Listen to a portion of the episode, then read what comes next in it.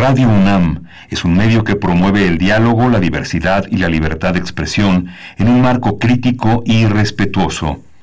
Los comentarios expresados a lo largo de su programación reflejan la opinión de quien los emite, mas no de la radiodifusora. Radio UNAM presenta Primer Movimiento. El mundo desde la universidad.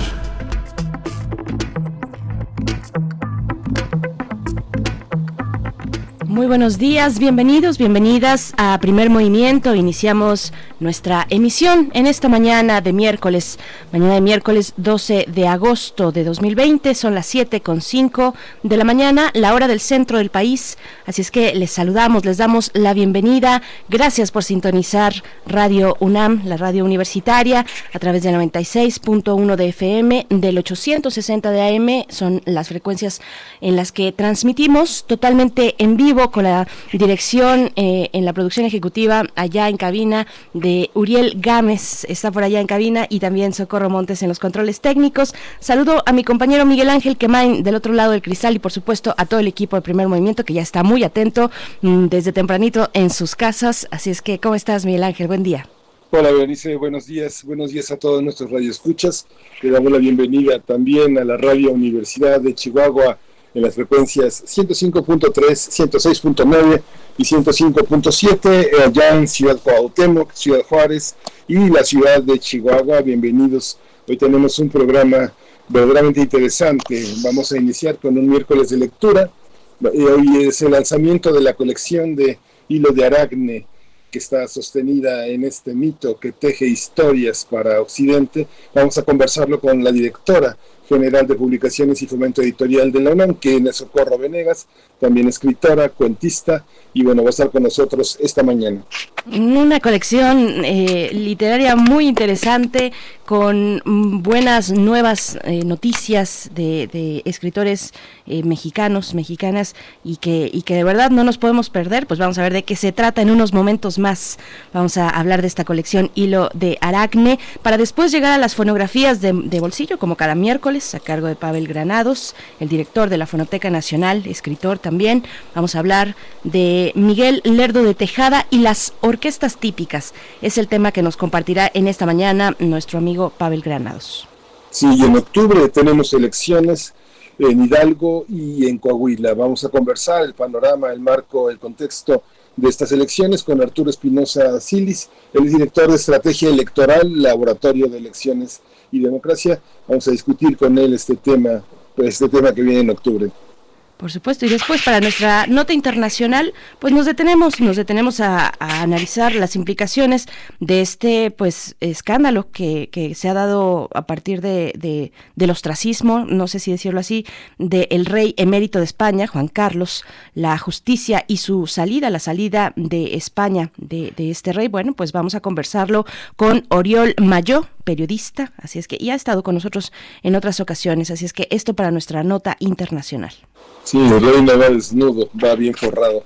Pues la poesía necesaria, Berenice Camacho, que, con, con, su voz y su elección atinada nos ofrecerá un poeta para la consolación del día de hoy. Por supuesto, ya está todo listo para también después llegar a nuestra mesa del día. Hoy que es, sí es hoy, hoy es el día de la juventud o las juventudes en plural.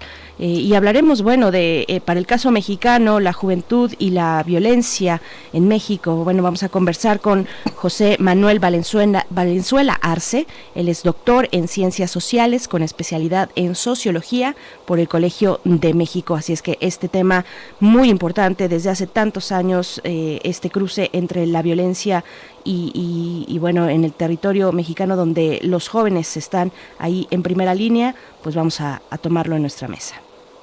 Sí, y vamos a ir con información, vamos a ir con información de hoy, información, cómo amanecimos en el terreno del COVID. Así es, vamos para allá.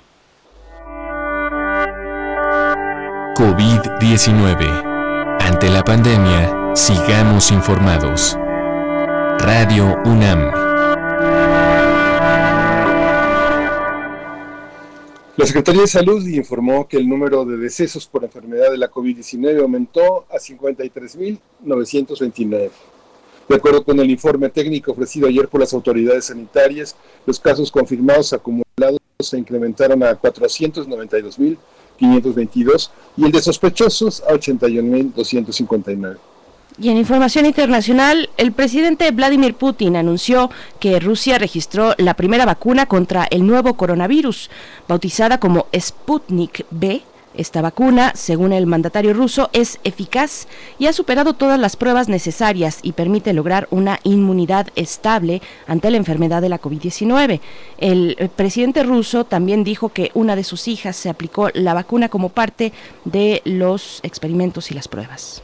Sí, no lo, no lo tomaron muy en serio en el ámbito internacional, lo llenaron de memes y la Organización Mundial de la Salud señaló que la vacuna rusa deberá seguir los trámites de precalificación y revisión que marca el organismo. Tarik Yacerevic, portavoz de la OMS, advirtió que acelerar los progresos no debe poner en compromiso la seguridad. Bien, y pues en información de nuestra universidad, somos adictos a Internet, vivimos una intoxicación digital y eso no nos ayudará a ser sustentables. Es indispensable economizar los recursos como apagar, como apagar el teléfono celular, el modem durante la noche. Esa fue una de las reflexiones de Jean-Luc Lenoble, asesor y consultor de la UNAM en marketing digital y redes sociales, en la conferencia virtual Internet huella de carbono y los comunes intangibles. Sí, el experto dijo que tras la llegada de la pandemia y las medidas de confinamiento se registró un incremento de un 70% de usuarios de teléfonos móviles, 47% de laptops, 33% de PCs o computadoras de escritorio y 32% de Smart TV. Advirtió que ese aumento implica mayor contaminación, es decir, aquella que generan los usuarios de redes físicas, un 50%, así como la de los denominados data center y las redes, cada una con 25%.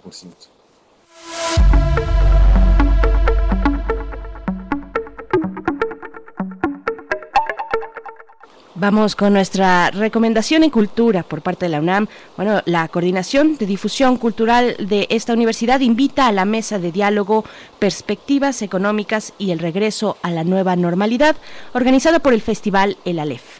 Este miércoles, el día de hoy, a las seis de la tarde, los economistas Mario Correa y Luis Eduardo Candadap abordarán las perspectivas económicas en el contexto de la pandemia.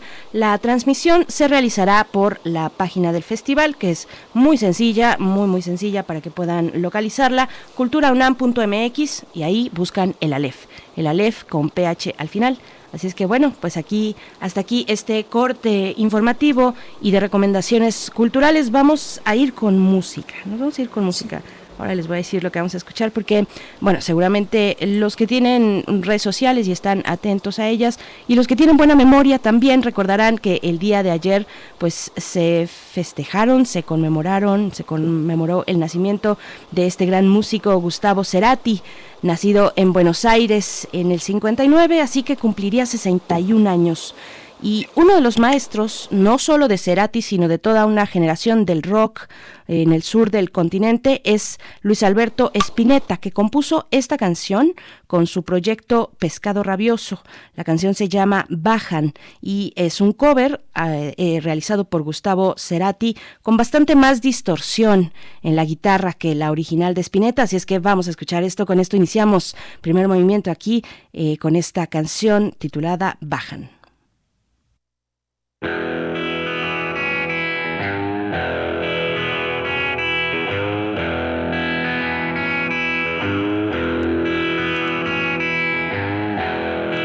Tiempo para saber si lo que sueño concluye en algo. No te apures, más mi amor porque es entonces cuando las horas bajan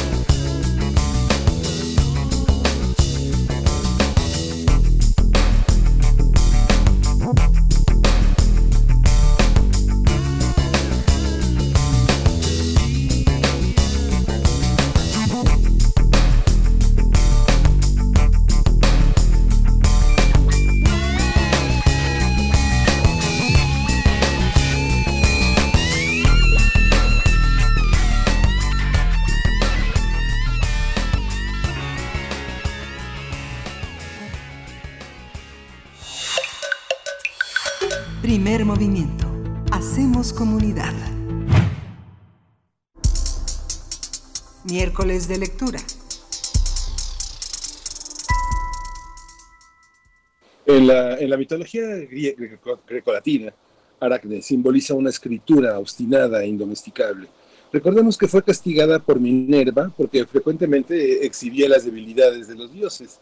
Entonces la obligó a vivir en el cuerpo de una araña. Sin embargo, Aracne siguió tejiendo y contando historias. Por eso se dice que las arañas le enseñaron a la humanidad a crear narraciones para pasar largas noches alrededor del fuego. A partir de esta fantástica leyenda, este mito, la Dirección General de Publicaciones y Fomento Editorial de la UNAM se inspiró en este personaje, en Aracne, para lanzar la colección Hilo de Aracne, que está enfocada en la literatura juvenil. Sí, esta eh, colección de libros de la UNAM apuesta por los jóvenes lectores a través de obras y de esta colección que fueron escritas por autores muy representativos de la literatura juvenil en México, que también cuentan con ilustraciones realizadas por artistas gráficos emergentes. Y la buena y la gran noticia es que la- el lanzamiento de esta colección sería, será precisamente el día de hoy, miércoles 12 de agosto en, eh, de 2020, en el marco del Día Internacional de la Juventud, con la presentación de los primeros tres títulos de la colección y los autores y autores, autoras también. Está Raquel Castro Maldonado, está Antonio Malpica, está MB Brosón, así es que, bueno, no se lo puede perder el día de hoy por la tarde. Sí, vamos a conversar sobre esta colección de la Dirección General de Publicaciones y Fomento Editorial de la UNAM con otra escritora que forma también parte de nuestro universo de tradición mexicana, una estupenda cuentista que ahora está encargada de esta Dirección General de Publicaciones y Fomento Editorial de la UNAM, quien es Socorro Venegas. Socorro, buenos días, gracias por estar aquí, qué buenas noticias. ¿Qué tal, Miguel Ángel Berenice? Buenos días. Pues muy contenta además. Hoy celebramos el Día Internacional de la Juventud nos parece una ocasión pues inmejorable, un contexto inmejorable para ver y para hablar de las experiencias que podemos adquirir a través de las páginas de los libros. Ay, pues bienvenida Socorro Venegas. Nos da de verdad mucha emoción desde que empezamos a ver los primeros títulos. A mí particularmente el primero con el que me encontré fue con el de con el de Raxi, con el de Raquel Castro y, me pareció eh, fabulosa la idea. Y yo te preguntaría primero por qué pensar en este título, por qué este título para presentar una colección dirigida a, los jóvenes, una colección de literatura juvenil. Bueno, es, siempre es una pregunta que se agradece mucho, ¿no? ¿Cómo llegamos a esos títulos? ¿Cómo se selecciona un, un libro para abrir un proyecto editorial? Y lo primero que hay que decir es que buscamos el trabajo que tenga la mayor calidad literaria. Aquí es muy importante acercarnos a esta idea de una literatura sin adjetivos. Eh, es un servicio para los lectores de anunciar que es una colección para jóvenes que está dirigida a ellos. Además, los tres autores que, que hoy mencionamos con los que arranca esta colección son eh, eh, pues muy reconocidos en la en, en el género, ¿no? En- entre los lectores juveniles. Pero cuando un libro es bueno, cuando hay una exigencia del autor, un trabajo a profundidad como lo hay en estos tres libros, eh, se trata de un libro que es para cualquier lector, que puede de verdad transmitirnos una experiencia de la literatura, de la vida, de las emociones, de un mundo interior en sus páginas. Entonces pensamos en eso en primer lugar, en, en, el, en la calidad de un trabajo literario y eh, por otro lado, por la exploración que Raquel ha hecho a lo largo del tiempo en su escritura, buscando estos tópicos, ¿no? Por ejemplo, los zombies, que son estos personajes muy frecuentes que vemos no solo en la literatura, en ciencia ficción, que vemos en películas, en fin. Eh, y ella encuentra el giro afortunado para actualizar a esos personajes con humor, con, con un humor negro, encuentra las situaciones eh, inimaginables para situarnos por ejemplo, en, en, un escenario donde donde una chica está desesperada porque el novio zombie no se va de su de su lado y ella ya quiere hacer otras cosas, quiere moverse hacia la vida y el zombie, el novio zombie está allí todo el tiempo. Entonces, eh, es, ese fue pues fueron criterios importantes y por otro lado, pues como en cualquier editorial y no puede ser distinto en la UNAM, tenemos un proceso de dictaminación, pasan los libros por un comité que dictamina y que aprueba finalmente o no los títulos que se van a publicar. Entonces, después de todo este proceso, eh, es que llegamos a la, a la publicación. O sea, digamos que eh, hicieron un proyecto, eh, pensaron en unos autores y les pidieron unos libros, les, les dijeron, a ver qué tienes en el cajón, o les dijeron, queremos tal libro, eh, escríbanlo. ¿Cómo fue ese proceso? Llegaron muchas oportunidades, escogieron muchos autores. Fíjate, ¿Cómo es ese Miguel? Ángel, que claro, que este es el primer proyecto editorial que yo planeé cuando llegué a la dirección de publicaciones hace un año y medio por ahí. Y, y no fue la primera colección que, que se publicó. Es un proyecto que nos ha tomado nuestro tiempo, que hemos ido eh, despacio, digamos, para, para planearlo, para diseñarlo muy bien. También, por supuesto, se nos atravesó a todos la pandemia y la, la emergencia sanitaria, en fin. Pero cuando yo llegué a publicaciones, una de las principales eh, líneas de trabajo que me pidió Jorge Volpi, el coordinador de difusión cultural, eh, que me pidió que trabajara, fue el acercamiento a los jóvenes. Y me llamó mucho la atención que no tuviéramos en la Dirección General de Publicaciones de la UNAM una colección de literatura específicamente dirigida a los lectores jóvenes. Tenemos más de 100.000 estudiantes en prepas y CCH. Tenemos más de 300.000, me parece, en licenciaturas. Entonces, es una comunidad importante. Y, y, bueno, y si hablamos de cifras en todo el país, los jóvenes representan más de la tercera parte de la población.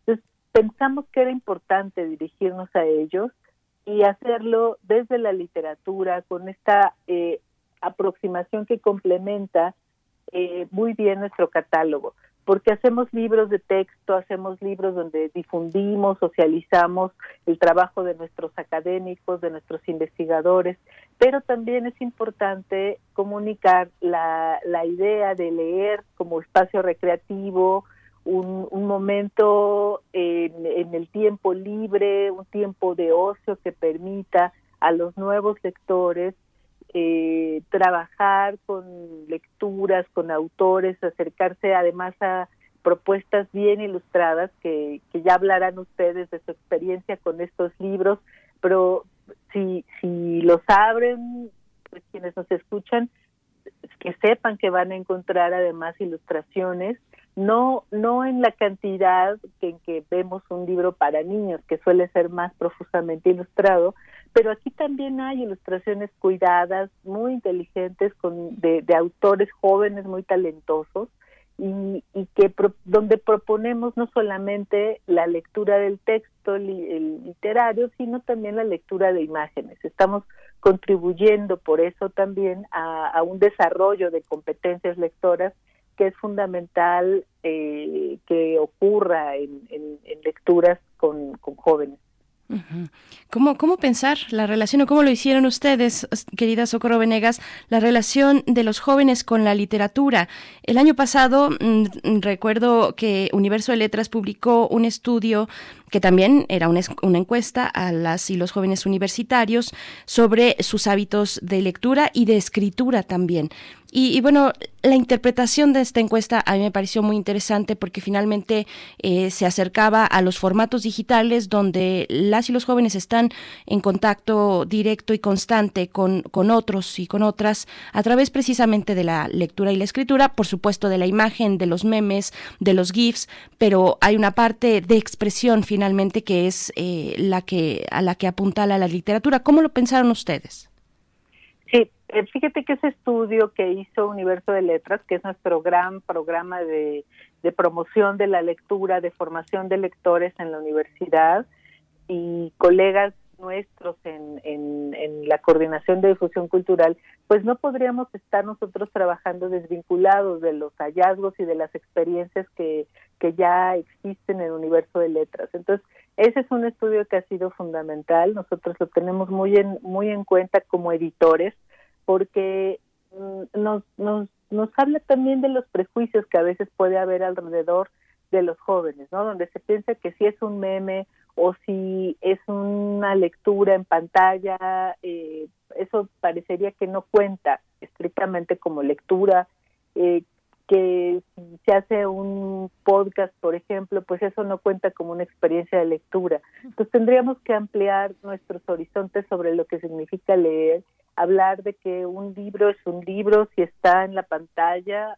si está en el espacio virtual, igual que si existe impreso. Y por eso también estos, estos libros, nuestra colección Hilo de Aragne, está en, en los dos formatos, que los puedan conseguir todos los lectores y los lean como decidan leerlos. Entonces, eh, hay otras encuestas muy importantes, por ejemplo, la, la encuesta de jóvenes en México 2019 que hizo la Fundación SM y el Observatorio de la Juventud en Iberoamérica, y ellos eh, tienen uno de los resultados más interesantes para cualquier creador, para cualquier proyecto que esté pensando dirigirse a la juventud. Y dice que entre las cinco actividades que con mayor frecuencia llevan a cabo los jóvenes están escuchar música, un 66% dedica a eso su tiempo, ver televisión, 65%, estar con la pareja o la familia, 61%, salir o reunirse con amigos 55% y ese mismo porcentaje, el 55%, es el que dedica su tiempo libre a leer. Entonces, no, no, eh, no vemos aquí esa idea repetida, esa idea que se vuelve prejuicio y estigma también de que los jóvenes no están interesados en leer. Eh, lo que sí tendría que preocuparnos y más que todo ponernos a trabajar es que hay un interés que, que buscan eh, los libros y los buscan donde los encuentren. Yo soy mamá de un adolescente que en estos días de pandemia, cuando no tuvo clases, se volvió un lector consuetudinario de libros electrónicos pasaba gran parte del día, ahora ya vuelve a clases, pero gran parte del día buscando los libros. Entonces, todos estos indicadores nos llevan a, a, una conclusión que me parece interesante. Hay que pensar muy bien los proyectos dirigidos a los jóvenes sin condescendencia, editar muy bien, es algo que nos preocupa, tener no solamente, como decíamos, la mejor literatura, los proyectos mejor pensados por los autores más representativos, también hay que editar esos libros bien, hay que cuidarlos, que sean objetos de ellos y que no por eso se vuelvan caros o inaccesibles. Eso, esta, esta, esto que sabemos de los jóvenes, a la hora, a la hora de estar como editor frente a, a, un encargo, este, ocúpate de los jóvenes, este, ¿cómo sabemos, cómo decidimos? Esto sí les interesa a los jóvenes, esto no les interesa a los jóvenes. ¿Qué les interesa? Y qué no les interesa a los jóvenes, qué heterogeneidad tenemos en la UNAM como para pensar en, un criterio, digamos, tan concreto. Esto sí les interesa, esto no les interesa. ¿Cuáles serían las áreas de interés eh, por venir para los lectores universitarios? Claro, primero decir que mm, no es que sean muy distintos los jóvenes de la UNAM que los jóvenes de eh, otras universidades, otras escuelas. Tenemos un territorio común, un tiempo común y hoy en día además pues una una situación que compartimos aunque enfrentamos de maneras distintas, ¿no? Hay una eh, una unas cifras también de la Universidad de Stanford que señalan que los jóvenes entre 15 y 29 años son también las principales víctimas de la violencia en, México. Entonces, lo que, lo que vemos es que si bien hay contextos distintos, situaciones socioeconómicas diferentes, eh, nos, nos siguen interesando porque compartimos también que somos seres humanos y que tenemos emociones que nos simbran, tenemos un mundo interior que necesita también ser enriquecido, que, que necesita ser habitado y que eh, en ese sentido la literatura va reflejando esas búsquedas, esos intereses comunes, esas eh, ese dolor o esos enfrentamientos de, de, una persona creciendo, una persona que está madurando y enfrentándose al mismo tiempo al mundo que puede que puede ser tremendo. Entonces estos autores ya han encontrado en sus exploraciones puntos de contacto, han encontrado la manera de que sus ideas, su trabajo literario tenga resonancias en, en las vidas, en las miradas de sus lectores.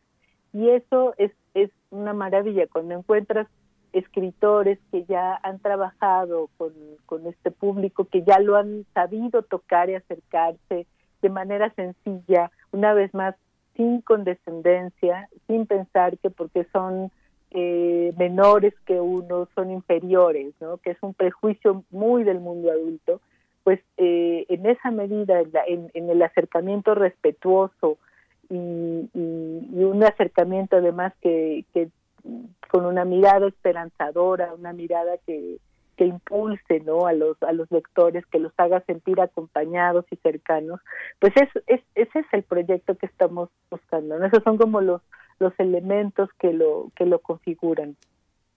Y arrancan esta colección Hilo de Aracne con tres autores, con dos autoras y un autor, eh, Antonio, Antonio Malpica, bueno, que, que todos conocemos, que además tiene un sentido del humor, eh, pues que disfrutamos mucho, a veces muy, muy ácido. También eh, Raquel Castro, que abre esta colección, que ya está anunciado incluso ya desde hace algunos días, El ataque de los zombies, parte 1500, es el título de, de- la entrega de Raquel Castro, y también Mónica Broson. ¿Quiénes son los demás? ¿Cómo está configurada la colección y qué viene para, para el futuro? Bueno, el, el lanzamiento hoy de la colección eh, tiene pues este panorama de arrancar con, con tres primeros tres primeros libros de cuentos que también aquí quisiera detenerme un poco para hablar del género. Son relatos breves eh, le dan la oportunidad al rector al, al lector de, de desarrollar otras actividades entre cuento y cuento Esperemos de- que al rector también. por supuesto. Él, Por favor. él fue el primero en recibirlos, así que Seguro. Sí, qué bien. Un saludo al rector. un saludo a nuestro rector, como no. Y eh, vamos buscando entonces que a través de los cuentos, que en la lectura de un género que propone la brevedad y la intensidad, eh, los lectores puedan ir eh, pasando de una historia a otra e incluso de un libro a otro. Que, que la verdad es que no tenemos por qué decirle a nadie cómo leer, que lo hagan como mejor lo disfruten en los lugares donde más les plazca. Y, y porque leer y escribir tienen que ser en principio un ejercicio de enorme libertad. Y por eso me gustó mucho que eh, Miguel Ángel arrancara hablando del nombre de la colección y de la libertad, del ejercicio de libertad y de rebeldía que implicaba para este personaje mitológico, para Aracne, seguir escribiendo y seguir contando las historias que ella necesitaba contar. Entonces, eh, bueno, pues necesitamos leer, necesitamos contarnos, decirnos nuestras historias y en ese sentido, pues no, no solo son estos tres títulos los que los que componen la colección, los dos que vienen para noviembre estarán publicados son un libro de Alberto Chimay y otro de Marta Riva Palacio, los dos también escritores muy experimentados. En el caso de Alberto, él ha combinado muy bien los dos mundos, ¿no? El de la literatura eh, más seria quizá para adultos y también ha conectado muy bien con lectores más jóvenes a través de una exploración siempre de género fantástico o de lo extraño, como él prefiere llamarlo. Y Marta Riva Palacio, que es una autora muy interesante, es una poeta también, y, no porque escriba formalmente poesía, sino porque en sus textos siempre podemos encontrar un aliento que nos conecta con la poesía, con, con un lenguaje de lo esencial y con historias muy interesantes, muy cercanas también a la crítica social. Ella ha escrito una novela que ganó uno de los premios más importantes, un premio de la Fundación SM para autores mexicanos y, ganó un premio con una novela que hablaba sobre abuso infantil. Recuerdo mucho ese libro muy bien escrito, con mucha sutileza, pero al mismo tiempo con una mirada crítica, incisiva, fundamental. Socorro, eh, vamos a pasar a las preguntas del comprador, porque hoy, hoy se lanza la colección a las 6 de la tarde. También, también se pueden comprar electrónicamente los libros en el sitio de Libros UNAM, ¿verdad? Sí, así es. Sí. Eh, la página a la que puede dirigirse es libros.unam.mx. Esa es nuestra librería electrónica. Tenemos envíos gratuitos a todo el país. Eh, eso lo hemos mantenido durante toda la pandemia para apoyar a los lectores. Y también tenemos la suerte de que ya se colocó, eh, ya están colocados los tres libros en las principales librerías acá en la Ciudad de México y van a estar llegando pronto a más lugares en el interior del país. Y el día de hoy también, bueno, es la presentación que será una presentación virtual. ¿Cómo la podemos ver? ¿Cómo la podemos disfrutar? Y este dato que nos das, Socorro, es eh, de verdad muy importante. eh, esta cuestión de que, bueno, la Dirección General de Publicaciones y Fomento Editorial y, y, bueno, en general los libros de la UNAM siguen eh, en movimiento en, en, su, en, en su edición física, digamos, eh, para, para que todos aquellos que quieran disfrutarlos los puedan pedir a través de su página, página electrónica, llegan hasta su casa, no solamente en lo digital, sino también en formato físico, ¿no? Exactamente.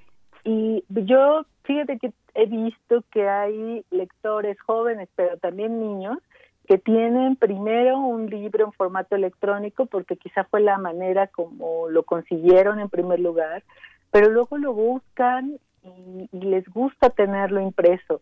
Entonces, creo que allí hay hábitos lectores relativamente nuevos eh, ante los que es muy importante estar preparados como editores, ¿no? Para poder responder a las necesidades.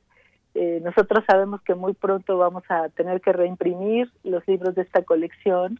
Nos ha sorprendido muy gratamente la, la, la respuesta de las librerías que han apostado por, por nuestros libros, por esta nueva colección de la UNAM. Eh, ya los ya he visto fotos de, de, de, de, las mesas de novedades eh, quiero agradecer mucho de verdad a los libreros invitar a la gente a que con todas las precauciones que debemos tener estos días pues se acerquen a esas mesas de novedades porque allí están los esfuerzos de los editores que no nos hemos detenido en la pandemia que seguimos editando y pensando de verdad en, en los mejores lectores con los mejores libros bueno ya que lo mencionas, solamente preguntarte y aprovechando que te tenemos a ti aquí al aire, Socorro Venegas, ¿Vindicta se va a reeditar? Porque voló, ¿no? También, sí, hemos tenido mucha, mucha suerte y han sido muy bien recibidos estos nuevos proyectos entre los lectores. La, la colección Vindictas, que rescata las novelas de escritoras hispanoamericanas del siglo XX, que por razones machistas, por razones de, de, un canon que las dejó fuera, pues no, no han sido reconocidas ni leídas. Esa colección pues eh, está creciendo y estamos, eh, reimprimimos ya las primeras cinco novelas y vienen dos nuevas también, así que esperamos que los lectores nos acompañen, igual que los esperamos hoy a las seis de la tarde por el canal de YouTube de Libros UNAM para presentar Hilo de Aragne, la colección de narrativa ilustrada juvenil de la UNAM. Y, y, bueno, es una gran oportunidad para que ya no me escuchen a mí, sino más bien a los autores. Estará Toño Malpique, estará Raquel Castro, estará Mónica Broson, nos acompañará Jorge Volpi también. Y, queremos pues encontrar en, en estos días eh, de, que han sido de preocupación, que han sido de muchos cuidados, de hacer mucha conciencia sobre no solo nuestro cuidado, sino el de los demás, pues encontré, que encontremos juntos una ventana para hablar de literatura, para encontrarnos en las páginas de los libros, que siempre va a ser el mejor lugar para encontrarnos. ¿Crees que ya estamos en el momento de regresar a las librerías? Eh, ¿Están las librerías eh, listas para esta nueva normalidad? Mira, se están siguiendo, como en muchos eh, otros recintos comerciales, una serie de medidas, de protocolos, y sobre todo nosotros mismos debemos estar preparados para, para los espacios exteriores, ¿no? Entonces sabemos ya que hay que usar cubrebocas, sí o sí, que hay que usarlo, sabemos también que hay que guardar una sana distancia, un, promedio de dos metros de distancia, si vemos un lugar atestado, pues no tendríamos que, que acercarnos, ¿no? Eh, sí. Todo esto son recomendaciones que ya eh, se han socializado, que se han comunicado bastante, lavarnos las manos con mucha frecuencia eh, o usar el, el, el gel con, con, alcohol Todo, todo esto son medidas que van a que van a ayudarnos a estar tranquilos y también las librerías han hecho grandes esfuerzos para acomodar, para recibir en sus espacios a, a los lectores. Por el Sí. momento, las librerías de la UNAM, porque la UNAM misma no ha, no ha todavía eh, regresado al- al- a, labores, las librerías todavía no están abiertas, pronto lo estarán, pero mientras tanto contamos con todos nuestros amigos, nuestros colegas libreros, para acercar a los lectores esta nueva colección y desde luego de desde nuestra librería electrónica pues también estaremos atendiéndolo. Sí. Pues ahí vamos a estar. Socorro Venegas esta tarde a las 6 en la presentación de la colección Hilo de Aracne. El día de hoy en el canal de YouTube de Literatura UNAM. Te agradecemos mucho, Socorro Venegas, directora general de publicaciones y fomento editorial de la UNAM. Un fuerte abrazo para ti y para todo el equipo y de verdad que qué emoción tener una nueva colección y, y que vaya dirigida pues no solo a los jóvenes, ya lo decías, es para el público en general, sí enfocado en, en ellos. Te agradecemos mucho eh, y te mandamos un abrazo. Muchas gracias, Miguel Ángel y Berenice. Gracias, gracias, Socorro. Pues vamos a oír música. Vamos a ir de- con esta pieza de Juggernaut, Aragnival.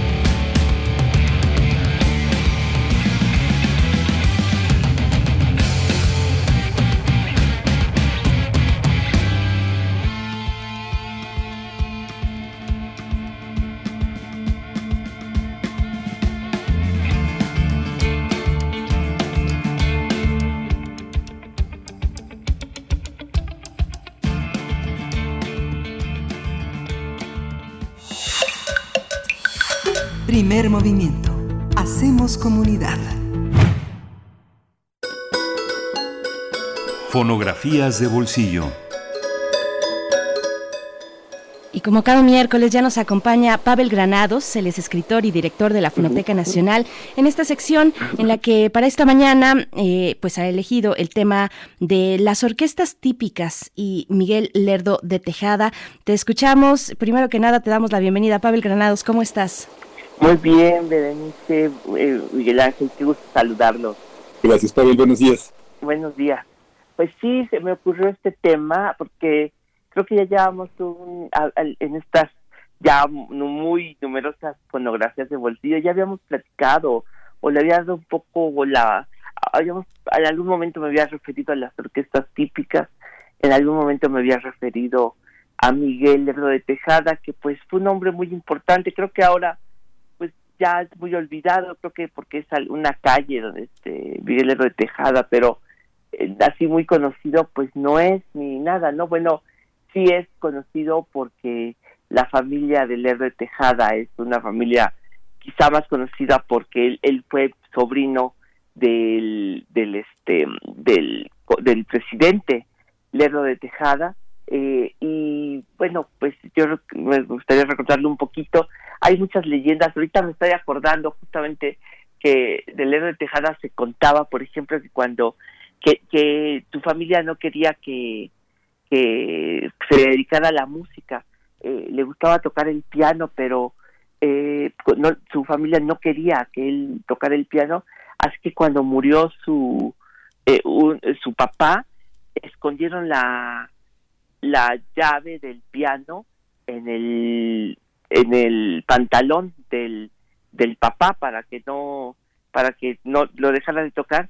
Y el chiquito se cuenta que se metió a, este, así como en un momento así este esperando eh, así percatándose que nadie lo veía eh, sacó la llave del del pantalón de su papá y se y se quedó con la llave y entraba a escondidas a tocar el piano lo cual hizo que la gente dijera que el fantasma del papá volvía a tocar el piano. Es, bueno, eso lo, le gustaba contar a Miguel de Tejada, era un hombre de muchas anécdotas, pero Lerdo de Tejada es conocido porque eh, el maestro Juan S. Garrido, historiador de la música popular mexicana, dice que Lerdo de Tejada es el iniciador de toda, pues digamos, todo un siglo de canciones populares, románticas, de, de melodías conocidas, populares.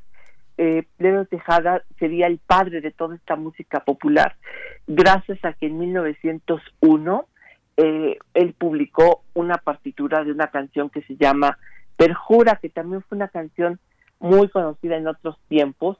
La grabaron cantantes extranjeros, no sé, las grandes voces de Italia, de España, la, grabaron la canción Perjura, que tenía letra de un poeta, Fernando Luna y Drusina, y en 1901 se volvió muy popular. ¿Qué era lo que hizo popular esta canción? Bueno, hay grabaciones de Jorge Negrete, etcétera.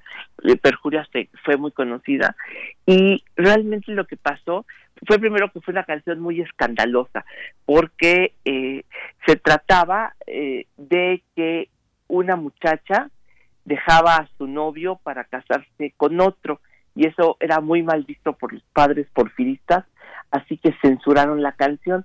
Hay que pensar que era un tiempo en que las eh, muchachas lo único que podían consumir eran las cosas que les dejaban sus padres y uno de los eh, pues canales más censurados eran las partituras porque eh, pues eran las pocas cosas que las mujeres podían eh, a las que tenían acceso. Las partituras eran las cosas que consumían porque llegaban a las casas y las muchachas sabían tocar el piano.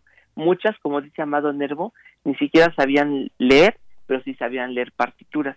Y cuando se enteraban de que podían dejar a un novio para casarse con otro era algo pues muy censurado. Así que Perjura fue una canción muy muy muy tocada fue el éxito de 1901 Lerdo de Tejada fue amigo de los grandes poetas de- del Amado Nervo de Luis Urbina.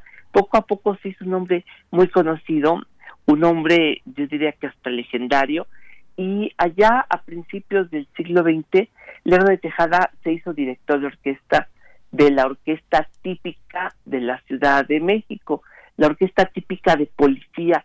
¿Qué significa esto de que fuera típica de policía? Había otra orquesta típica presidencial que dirigió eh, el maestro Alfonso Esparza Oteo. Bueno, y luego dejaron la orquesta típica de policía. ¿Qué significa? Pues significa que el gobierno, el Estado, eh, fo- fomentó las orquestas típicas. Es decir, que el gobierno, el Estado, puede decirse que la música que privilegiaba eran las orquestas típicas. El fundador de las orquestas típicas se dice fue el maestro Carlo Curti, fue un italiano que estuvo aquí en México, que incluso grabó discos allá por más o menos hacia 1905.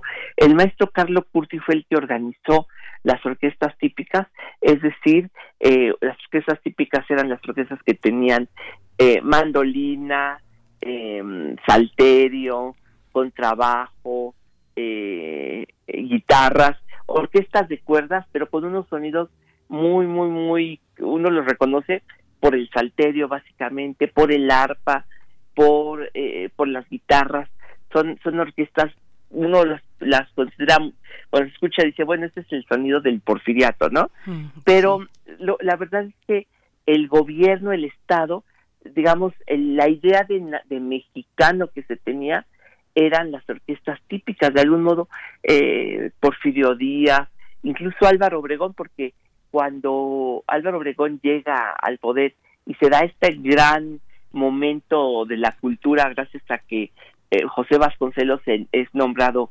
secretario de, de edu- de Educación, Vasconcelos, uno de los decretos que hace eh, a la hora de, fomentar la música es hacer que las orquestas típicas tengan sus espacios. Entonces, en la Alameda, en Chapultepec, tocan las orquestas típicas y la, policía de la Ciudad de México y la presidencia del país tienen sus propias orquestas típicas. Eh, entonces, no, bueno, no hay que olvidar que precisamente eh, Álvaro Obregón muere eh, en su fallida reelección, muere asesinado por eh, por, Tora- por José León Toral y cuando él eh, muere está precisamente sonando la orquesta típica de la presidencia dirigida por el maestro Esparza Oteo. Lo último que escuchó eh, eh, eh, eh, Álvaro Obregón fue la canción El Limoncito, la canción popular que dirigía en ese momento eh, Alfonso Esparza Oteo. Ah, es una cosa que se quedó así como en, la- en el imaginario, es- eso de que la última canción que escuchó fue Limoncito, pero era precisamente una orquesta típica. Esto significa que si eh, Lázaro Cárdenas no hubiera eh, promovido el mariachi, pues realmente lo que hubiera acontecido es que eh, las orquestas típicas hubieran continuado como el sonido eh, de lo mexicano. Y eso yo creo que es algo que pasó en los años 30, que las orquestas típicas fueron un poco relegadas por el poder para ser, eh, pues, eh, digamos, sustituidas por el sonido del mariachi. Hoy la orquesta típica es, algo- es muy importante, yo creo que sí es, bonito pensarlo, pero eh, con todo y todo, las orquestas típicas durante mucho tiempo siguieron teniendo un público muy fiel y además eh, eh, muy nostálgico, eh, pero siguieron teniendo su importancia al grado que, bueno, siguieron, sobrevivieron las orquestas típicas, al grado de que hace algunos años se, consider- se le nombró ya patrimonio de la Ciudad de México, al grado de que ha tenido un público muy fiel, al grado de que ha se ha mantenido y hoy, por ejemplo, eh, una de las cosas que de las que se ha hablado es que ya tiene una sede eh, en lo que fue el Cine Cosmos, allá en Tacuba, en la colonia Santa Julia, eh, va a ser la sede de la orquesta típica de la Ciudad de México. Es, yo diría que hoy es un uno de los patrimonios vivos y quizá muy queridos porque yo creo que mucha gente sí recuerda con mucho gusto y tiene un gran afecto por las orquestas típicas. Ir a un concierto de orquesta típica es de verdad, creo que hasta emocionante, la gente eh, se emociona mucho. Eh, bueno, esto que traje ahora, 1928, es una de las interpretaciones de la orquesta típica de Miguel Lerdo de Tejada. Sería, bueno, pues, es- hay muchas historias que contar. Yo creo que, bueno, me quedo corto hablando de las orquestas típicas y del Lerdo de Tejada, pero en 1928 el de Tejada fue eh, contratado para irse todo un año a los Estados Unidos y fue una gira muy importante porque él se llevó eh, la orquesta típica del Lerdo de Tejada tiene un sonido muy particular, van a ver que incluso tiene eh, percusiones, es un, es, tiene unos arreglos realmente muy bonitos, pero tenía siete cantantes, es decir, que era la orquesta y, y no tenía un cantante, sino siete, era una especie de coro, y uno de ellos fue un cantante muy jovencito que tenía en ese momento 21 o 22 años, que se llamaba Pedro Vargas. Ahí Pedro Vargas, en esta gira, eh, tuvo la oportunidad de cantar por primera vez su voz como solista, grabó una canción que se llama Canción del Primer Amor, pero en realidad eran varios cantantes. Eh, esta grabación que traje se llama Este es mi gallo, que lo interpretan, bueno, pues la orquesta típica, los cantantes, y bueno, si hay otro tiempo, en otro momento, pues me gustaría contar después más anécdotas de lo que fue esta gira, de lo que significó, de la vida de Lerdo Tejada, él murió en 1941, siendo uno de los músicos más importantes, de, diría yo, de la Ciudad de México, y hoy pues ya es muy poco conocido, se le recuerda poco, por eso quise ahorita traer este disco de la Muy orquesta bien. típica de 1928. Sí, qué Perfecto. padre, qué interesante. Sí, qué interesante, Pavel. Eh, pues vamos a escuchar, nos encontramos contigo el próximo miércoles. Muy bien. Ojalá en algún momento también puedas tocar esta relación entre Lázaro Cárdenas y el mariachi en, en Claro. nuestro país. Pero te despedimos por ahora, nos quedamos con esta recomendación tuya, esta fonografía de bolsillo. Y bueno, también Miguel Ángel, nos vamos ya a despedir de la hora. Sí, nos despedimos de la Radio Universidad de Chihuahua y nos encontramos mañana de 6 a 7 en el horario local, de 7 a 8 en el horario local de la Ciudad de México.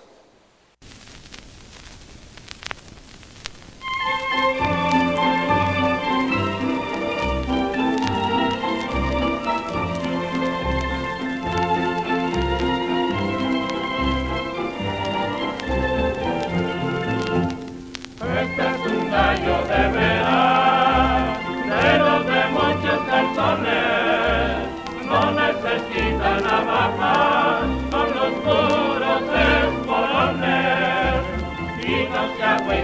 again.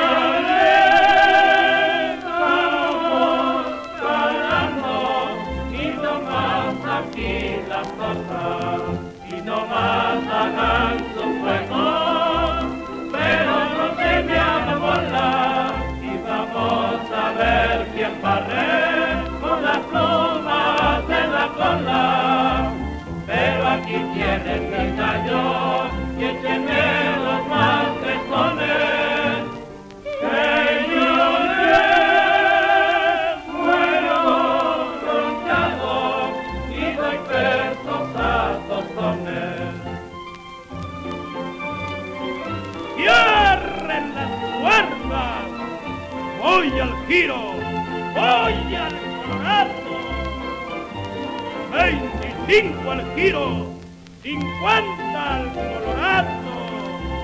¡No hay quien va más! ¡Pago pesos a tontones!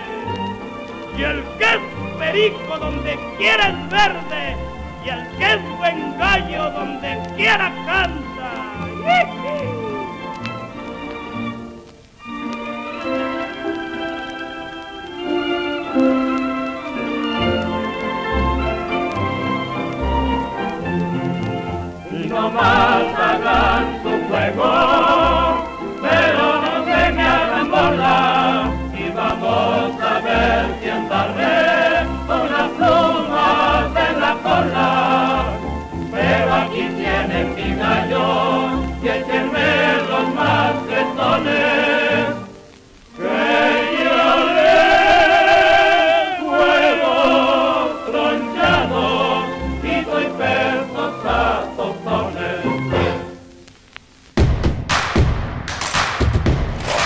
En redes sociales. Encuéntranos en Facebook como Primer Movimiento y en Twitter como arroba PMovimiento.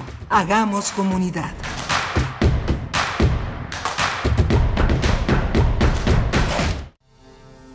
Son tiempos de contingencia. Hay que quedarse en casa para proteger tu salud y la de todos. Sigue estos sencillos consejos para mantenerte sano. Aliméntate de manera saludable. Limita el consumo de alcohol y de bebidas azucaradas. No fumes. Haz ejercicio. Convive con tu familia. Comparte las labores de la casa. Escucha música, lee y juega con tus hijos. Para más información visita coronavirus.gov.mx. Y quédate en casa. Gobierno de México. Hoy lo ves con más claridad. Lo que hacemos puede beneficiar a los demás. Es necesario que te cuides del coronavirus porque así nos cuidas a todas y todos. Es cuestión de salud y cultura cívica. Sigue las recomendaciones de las autoridades de salud e infórmate. La Facultad de Medicina de la UNAM y el INE también te ofrecen información en INE.mx. Tu participación es lo más importante. Contamos todas, contamos todos. INE.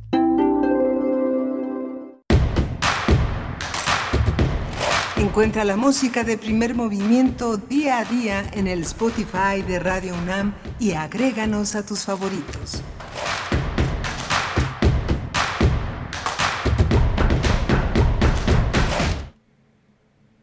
¿Cómo están? Eh, bienvenidos aquí a Primer Movimiento. Estamos eh, en Adolfo Prieto 133, eh, atravesando esta gran estación universitaria. Y del otro lado de la línea está Berenice Camacho. Buenos días, Berenice. ¿Cómo estás, Miguel Ángel Quemain? Muy buenos días, amigos y amigas. Aquí estamos iniciando esta segunda hora con, eh, bueno, lo que viene por delante para esta hora en nuestra nota nacional. En unos momentos más estaremos conversando con Arturo Espinosa Silis, director de Estrategia Electoral, Laboratorio de Elecciones y Democracia, sobre precisamente las elecciones locales que tendrán lugar en Hidalgo y en Coahuila, en estos dos estados, para el siguiente 18 de octubre. Vamos a hablar al respecto, cómo va este camino, cómo van también las cuestiones de la eh, sanidad, digamos, bueno, la sanitización, en realidad, los procesos para tener elecciones seguras. Pues bueno, vamos a conversarlo para nuestra nota nacional, Miguel Ángel.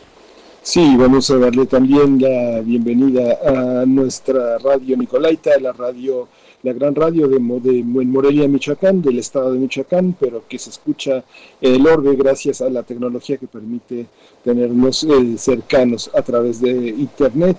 Y vamos a tener también una nota internacional importante, los escándalos del rey emérito de España, Juan Carlos, la justicia y su salida del país ibérico. Esto lo vamos a conversar con periodista español Oriol Mayó. Él es periodista, es profesor, está desde hace mucho tiempo, muchos años con nosotros y nos ilumina sobre estos territorios de eh, los conflictos eh, europeos y principalmente en España. Eh, bienvenido, Oriol Mayó, entre nosotros. Por supuesto. Bueno, ahora que se da esta noticia hace unas horas nada más de y precisamente esta pues es, es, la noticia que está llegando ahora a los diarios y, bueno también esta cuestión en Reino Unido este aviso este esta noticia sobre Reino Unido que entra en recesión por el impacto, por el impacto de la pandemia. Eh, pues bueno, informó que el Producto Interno Bruto cayó el 20.4% entre abril y junio. Bueno, todavía mucho, mucho de qué seguir hablando sobre las, los impactos, los impactos en este caso económicos que tiene la pandemia en, en, en el mundo. Para el caso de Europa, bueno, nosotros estaremos hablando de España, pero será también un buen espacio para para preguntar cómo van, cómo van las cuestiones en un país que fue severamente golpeado también por esta, por esta pandemia. Esto para nuestra nota internacional. Y creo que nos vamos ya así, o nos vamos a ir con música. Que nos diga nuestro querido productor que ahora eh, en esta mañana sí nos vamos con música. Nos vamos a ir con música. Sí. Y, yo les voy a decir con qué, con qué nos vamos a ir. Uriel Gámez está en la producción y velozmente nos, nos avisa con qué nos vamos. Nos vamos con algo del maestro de Cerati, precisamente, ahora que muy temprano estábamos eh, haciendo memoria del nacimiento de este gran artista, Gustavo Cerati. Lo que vamos a escuchar no es de él, es de Luis Alberto Spinetta, uno de sus eh, pues maestros, un gran maestro no solo de Cerati, sino de muchos otros músicos. Y esto que está a cargo de uno de los proyectos, porque tuvo varios, Spinetta. Esto es del Pescado Rabioso, un disco mm, importantísimo, muy relevante para la música rock de Argentina y de la región, el Arto Arto es el disco lanzado en 1973 que contiene esta canción, Las habladurías del mundo.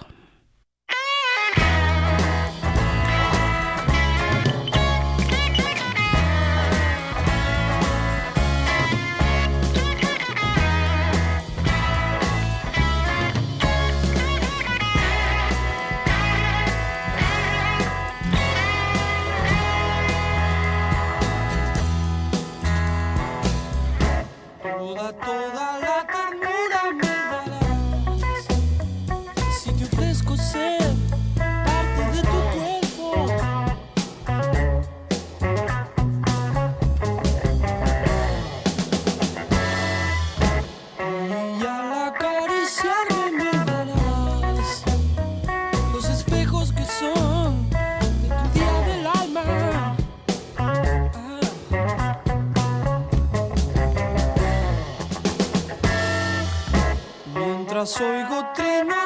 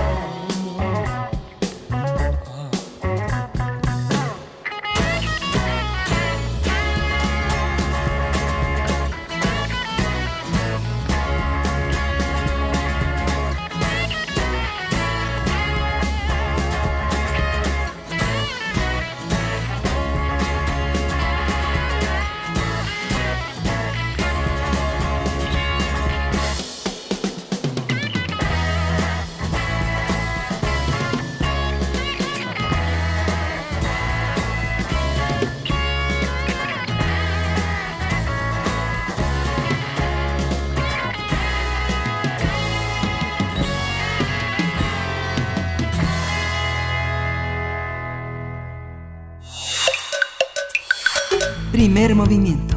Hacemos comunidad. Nota Nacional. El Consejo General del Instituto Nacional Electoral aprobó que las elecciones en Hidalgo y Coahuila se realicen el 18 de octubre con la advertencia de poner en riesgo a votantes ante la pandemia de coronavirus y sin consultar al Congreso de Salubridad.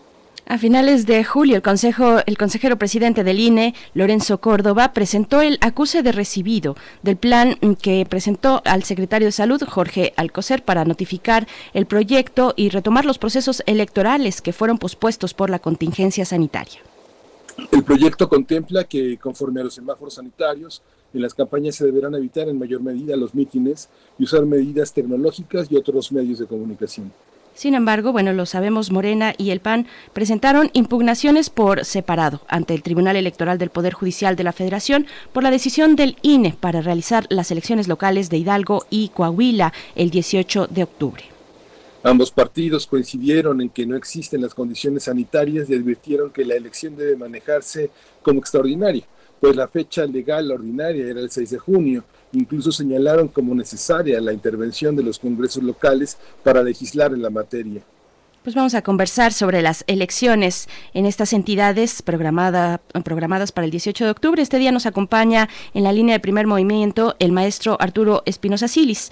Él es licenciado y maestro en Derecho, especialista en temas constitucionales y electorales y es director de Estrategia Electoral, Laboratorio de Elecciones y Democracia. Y pues es un gusto conversar contigo una vez más esta mañana. Arturo Espinosa Silis, gracias por estar aquí en primer movimiento. Bienvenido. Buenos días, Berenice. Buenos días, Miguel Ángel. Me da mucho gusto estar nuevamente con ustedes y con su audiencia. El semáforo rojo, con una severa incidencia de casos de contagios, de casos sospechosos, de casos activos, ambos estados, tal vez Coahuila es el peor, pero ambos estados en una emergencia sanitaria muy alta. Empezamos por Coahuila. ¿Cuál es el contexto?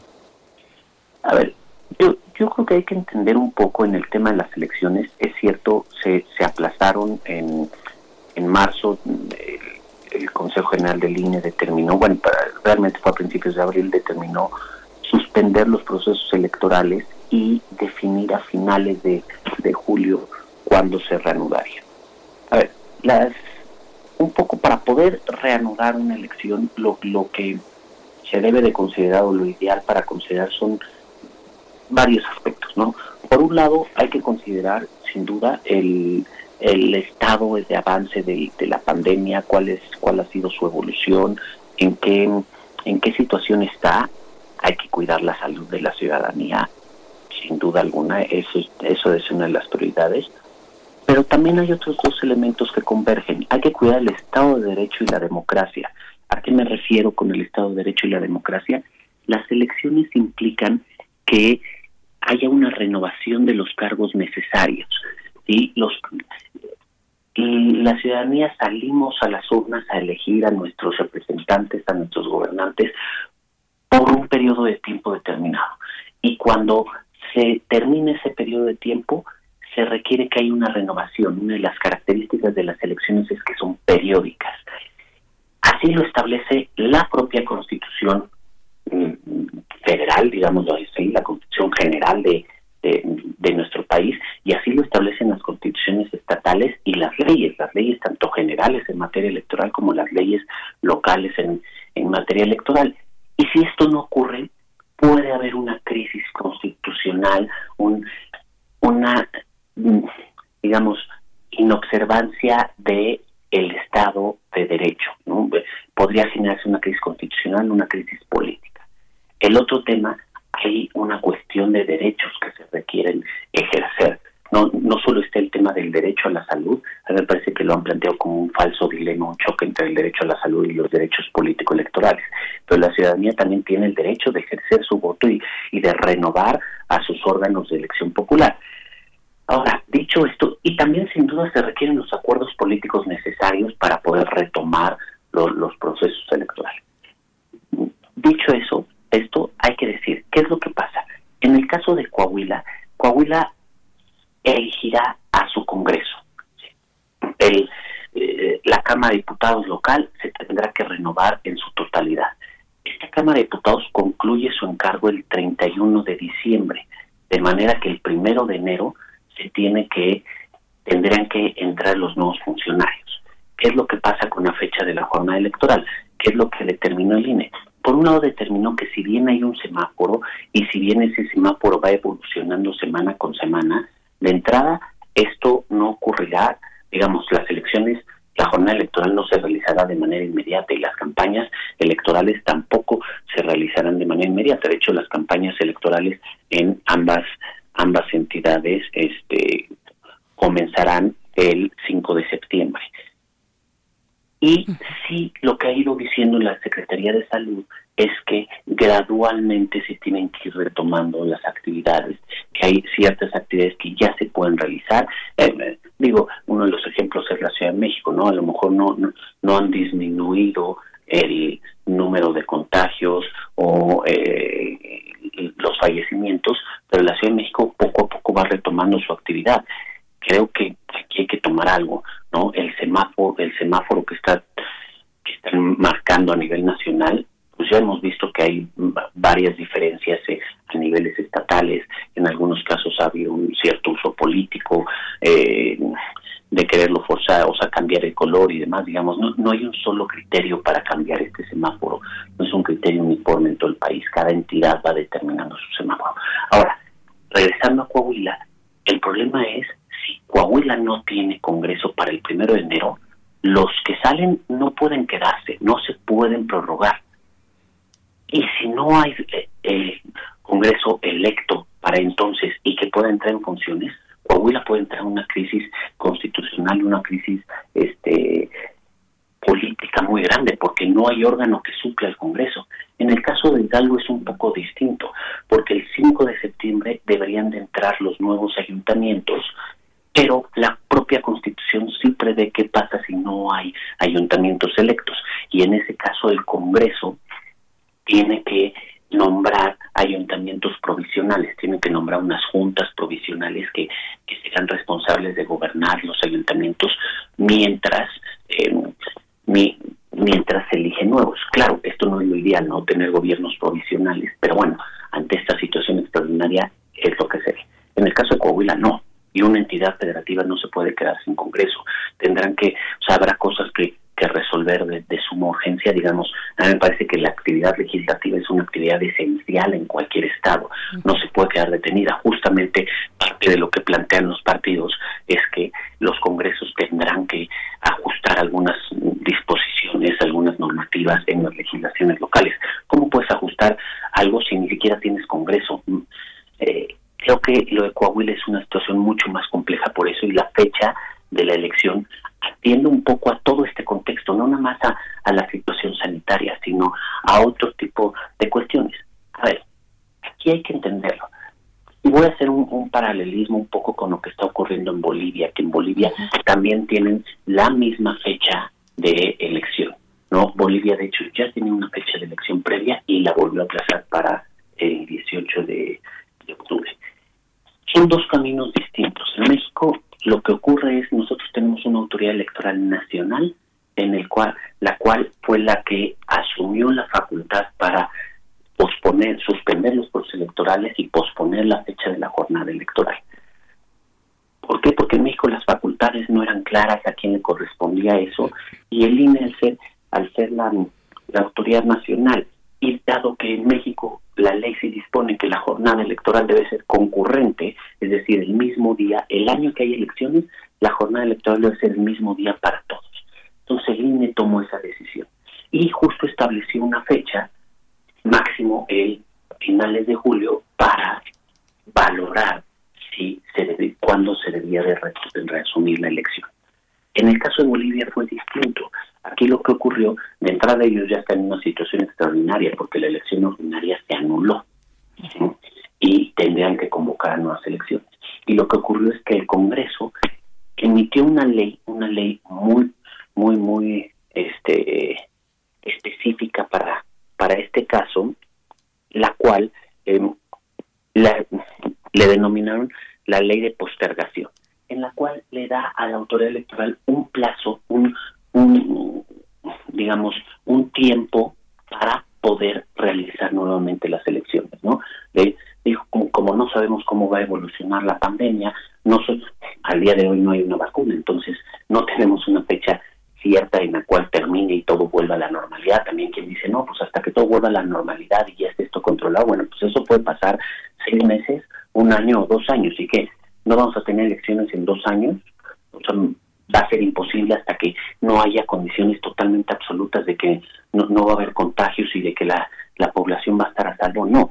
En el caso de Bolivia lo que hicieron fue emitir una ley, el Congreso le dio una ley al, a la autoridad electoral y le dijo, tienes entre este plazo para tú definir cuándo va a haber estableció una primera fecha, se dio cuenta que esa primera fecha este caería todavía mientras la situación esté en riesgo y estableció una segunda fecha.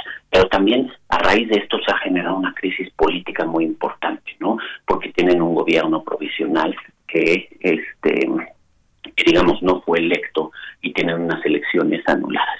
Ahora, regresando al tema de México, me parece que la el debate que se dio la semana pasada en el INE, en el que justamente una de las consejeras y eh, particularmente Morena manifestaron su inconformidad por llevar a cabo las elecciones, eh, creo que fue un debate en el que justamente hay que considerar varios elementos, no solamente la cuestión de salud. Y algo muy importante, es un debate en el que es muy fácil usar con fines políticos la pandemia para beneficio personal. Y aquí voy a poner otro ejemplo, lo que está pasando en Estados Unidos. El presidente Trump ya también empezó a mencionar la posibilidad de postergar las elecciones, eh, señalando que no había condiciones de seguridad, ni de salud, ni tampoco de seguridad para el voto. Claro, el presidente Trump va muy atrás en las encuestas, entonces a él le conviene aplazar lo más posible la elección para ver si puede recuperar el terreno que, que ha perdido, ¿no? Entonces, más bien, aquí habría que diferenciar, por un lado, no existe un, para mí por un lado no existe un enfrentamiento entre el derecho a la salud y, lo, y el derecho a, a votar y ser votado, ¿no? Creo que con medidas eh, de, san, de salud, de sana distancia, con medidas que ha implementado el INE, que ahorita les comento cuáles son, creo que se pueden llevar a cabo elecciones. Ya lo han hecho otros países, ya ha ocurrido, y si se hace de manera ordenada, si la ciudadanía es responsable, si las autoridades electorales hacen su papel con mucha seriedad y con mu- de manera muy escrupulosa, se pueden hacer elecciones con éxito. Corea del Sur ya lo hizo, Francia ya lo hizo, varios países ya ya lo han hecho en ese sentido. Digo, muchos países que pospusieron sus elecciones y varios de ellos casi la mitad ya las retomaron. ¿Por qué? Porque tiene que haber elecciones, porque las elecciones son periódicas y porque hay que renovar a los órganos de representación y a los órganos de gobierno. Y De por el otro lado, Sí, bueno, solamente eh, que, que nos acotes un poquito de estos eh, ejemplos que nos pones, pues cuáles son las posibilidades, por ejemplo, de cobertura que tienen para realizar, eh, en el caso de hacerlo, elecciones electrónicas, ¿no? Por ejemplo. O sea, que... que qué matices poner en un país como, como el nuestro, ¿no? Con, con la cobertura eh, deficiente que, que existe. Estamos hablando finalmente de elecciones locales, estamos hablando eh, como, como botón de muestra de lo que podría ocurrir. Ahora eh, estamos hablando de Coahuila y de Hidalgo, que parece que Hidalgo lo tiene más resuelto o mejor resuelto, como, como nos comentas, por parte de, de esta salida que son los ayuntamientos provisionales, no así para Coahuila, que elige Congreso, pero ¿cómo, ¿en qué condiciones estamos para poder llevar a cabo estas, precisamente estas elecciones? A ver, yo creo que estamos en, en buenas condiciones. Creo que la autoridad electoral está tomando medidas preventivas. A ver, algunas de, de las cuestiones que está haciendo la autoridad electoral y que han sido, digamos, han sido probadas que funcionan a partir de la experiencia de otros países, ¿no? Sin duda, sanitización previa de todas las casillas, van a buscar espacios para la- instalar las casillas mucho más amplios, más abiertos, con mayor ventilación. Es eh, el tema de la sana distancia. Solo podrá haber dos electores por casilla. La gente va a tener que ser muy paciente, pero también aquí entra la responsabilidad de la ciudadanía en este sentido.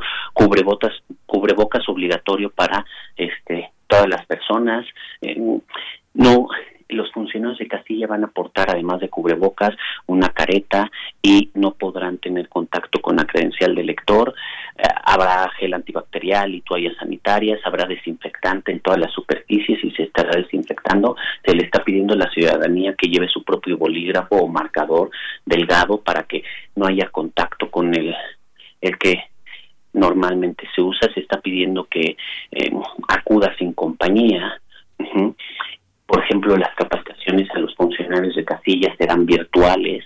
eh, habrá, si no tienen acceso a, mecanismos virtuales para capacitarse, habrá lugares abiertos y ventilados para poder hacer la capacitación.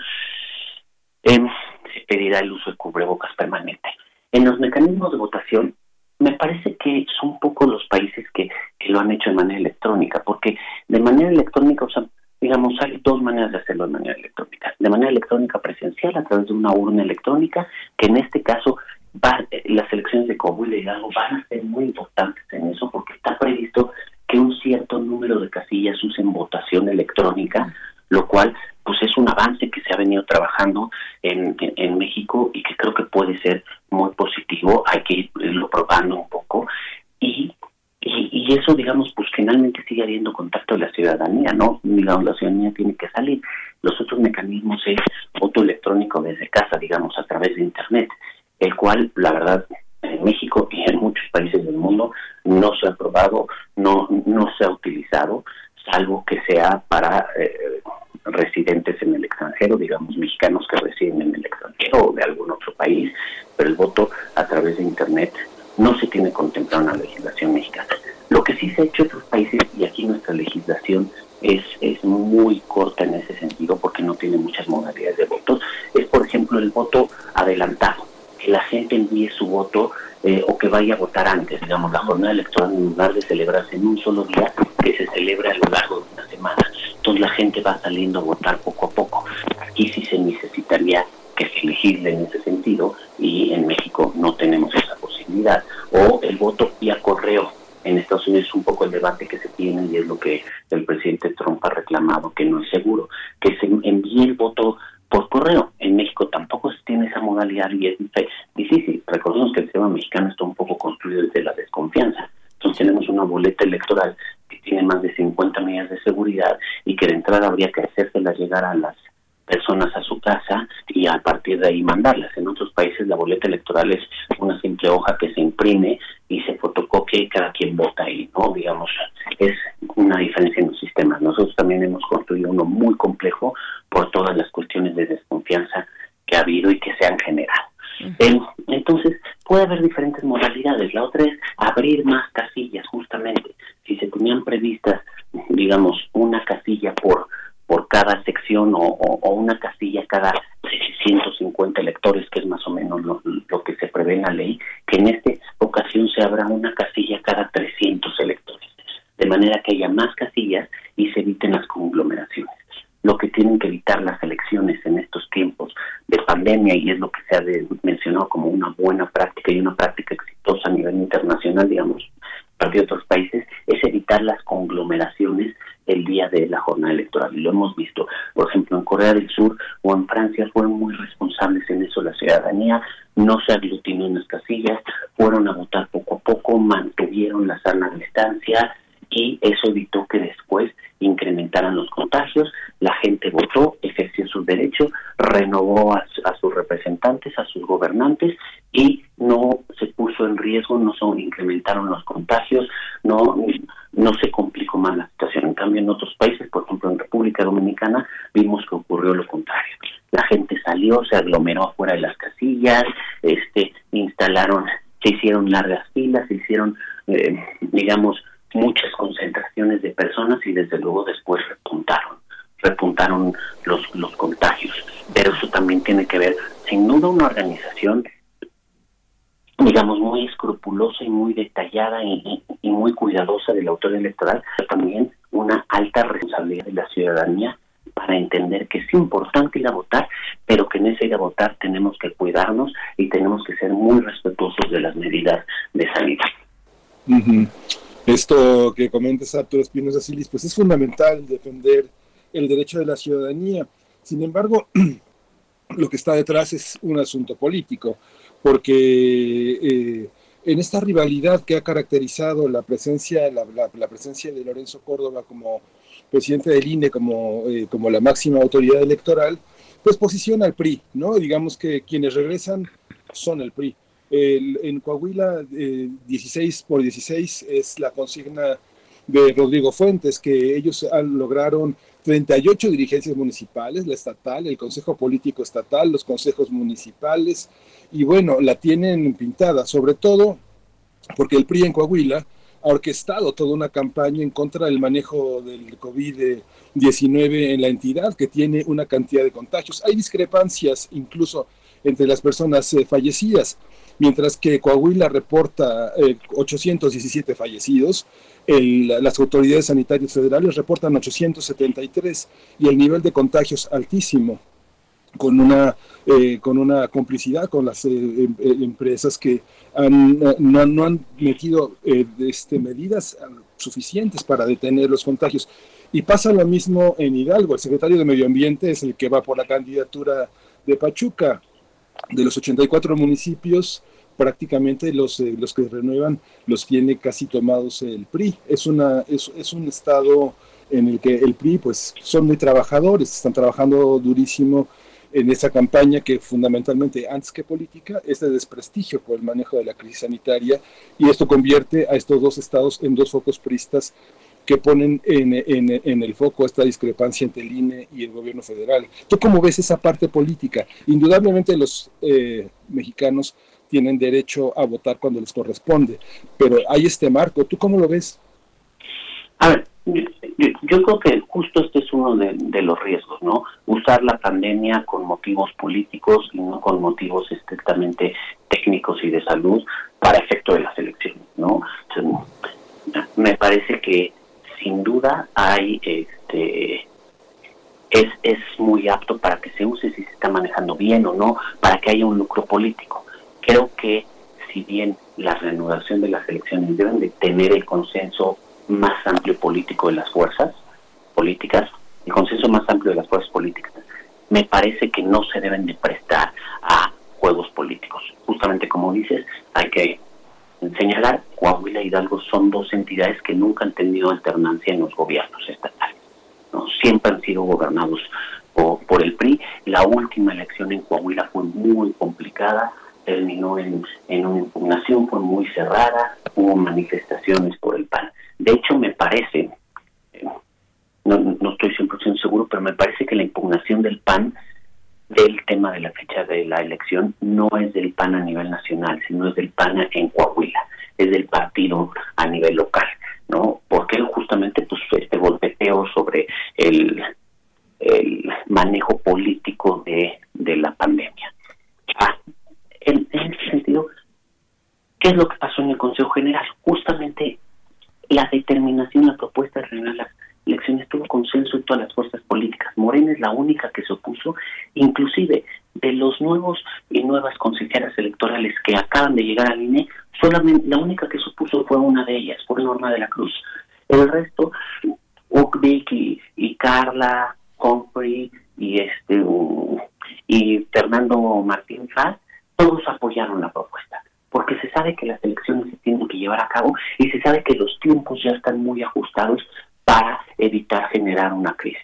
Porque aparte hay otras de las cuestiones que, que, se consideró y que se dijo ahí en el debate, se ha, se ha señalado mucho por parte de la Secretaría de Salud que la, el coronavirus, si se cruza con la temporada de influenza, puede mutar o puede generar diferentes alteraciones o puede, no saben cómo va a reaccionar. Y justo eh, mediados de octubre es como la fecha límite en la que este antes de que empiece la eh, los temas de la, la influenza que es un, una una situación estacional una enfermedad estacional. Entonces también se consideran digamos estamos en un escenario nuevo en el que las elecciones tienen que considerar las situaciones de salud en el que sin duda hay un lucro político eh, por supuesto a mí me parece que no sé cuál sea la pretensión de Morena, pero yo lo que quiero ver es que probablemente Morena lo que busque es pegar estas elecciones con las de 2021 y, eh, y, eso le puede traer mayor beneficio por, por el arrastre de unos candidatos a otro, por, por la estrategia que tengan de, de quererlo hacer. Digamos, en 2018 les funcionó, el candidato presidencial, el presidente Manuel López Obrador arrastró el voto local muchísimo a su favor y por eso un resultado tan positivo. Probablemente aquí lo ven igual, ¿no? El arrastre del voto de sus candidatos a las gubernaturas o de la estrategia que tengan puede ganar mejores resultados. Y si los procesos estos se llevan así de manera aislada digamos como están previstos este año pues puede ser que el que tenga mayor ventaja sea el PRI porque es quien tiene más operación y mayor estructura en ese sentido.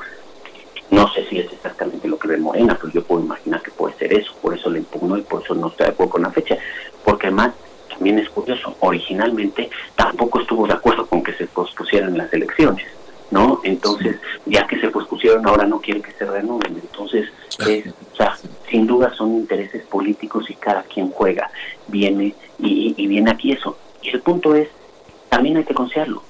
Si esto continúa, también las de 2021 se van a posponer indefinidamente. A mí me parece que el tema de fondo es las elecciones no se pueden posponer indefinidamente. Creo que fue correcto que en un principio se pospusieran, que en un principio en lo que se veía cómo evolucionaba la pandemia, pero hoy vemos que va a ser una pandemia larga, que a día de hoy no hay cura, que puede durar, digamos, los expertos han señalado desde seis meses, un año, hay quien dice dos años, entonces tampoco se puede paralizar toda la actividad en este tiempo, se tienen que tener cuidados y medidas adicionales y demás, pero las elecciones se tienen que celebrar. Hay temas constitucionales, temas legales, hay derechos de la ciudadanía involucrados, creo que hay que respetar esto y, no hay que perderlo de vista. Pues Arturo Espinosa Silis, agradecemos mucho esta lectura que nos das. Híjole, a veces hay que destaparse un poquito los oídos cuando, cuando se habla del cálculo político en la lucha por el poder, porque hay mucha mezquindad, se cruzan ahí tantos elementos y, es cruenta, es, cruenta esta lucha por el poder. Eh, ojalá tengamos las elecciones que necesitamos, que requerimos a la altura de esta emergencia sanitaria. Pues te agradecemos mucho, vamos a ver cómo va caminando esta cuestión que mm, prácticamente semana con semana, bueno, pues a partir del semáforo eh, epidemiológico, pues eh, se van mostrando panoramas distintos. Te agradecemos por el momento esta conversación, Arturo Espinosa Silis. Muchas gracias. Muchísimas gracias, Berenice, muchísimas gracias, Miguel Ángel. Mucho Muchas gracias. con ustedes. Pues vamos a ir con música, nada menos que la gran orquesta republicana toca La huida de un rey.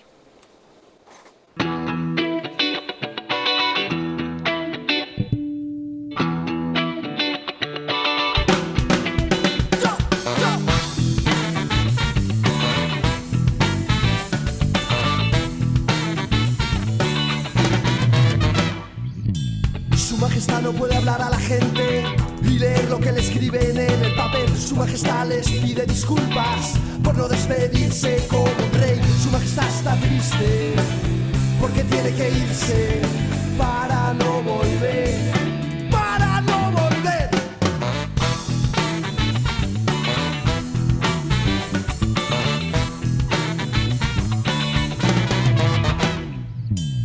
Majestad ha encontrado refugio, lugar seguro, palacio de otro rey. Su majestad está convencido de que el pueblo le tiene que querer. Su majestad no sabe que el pueblo no le quiere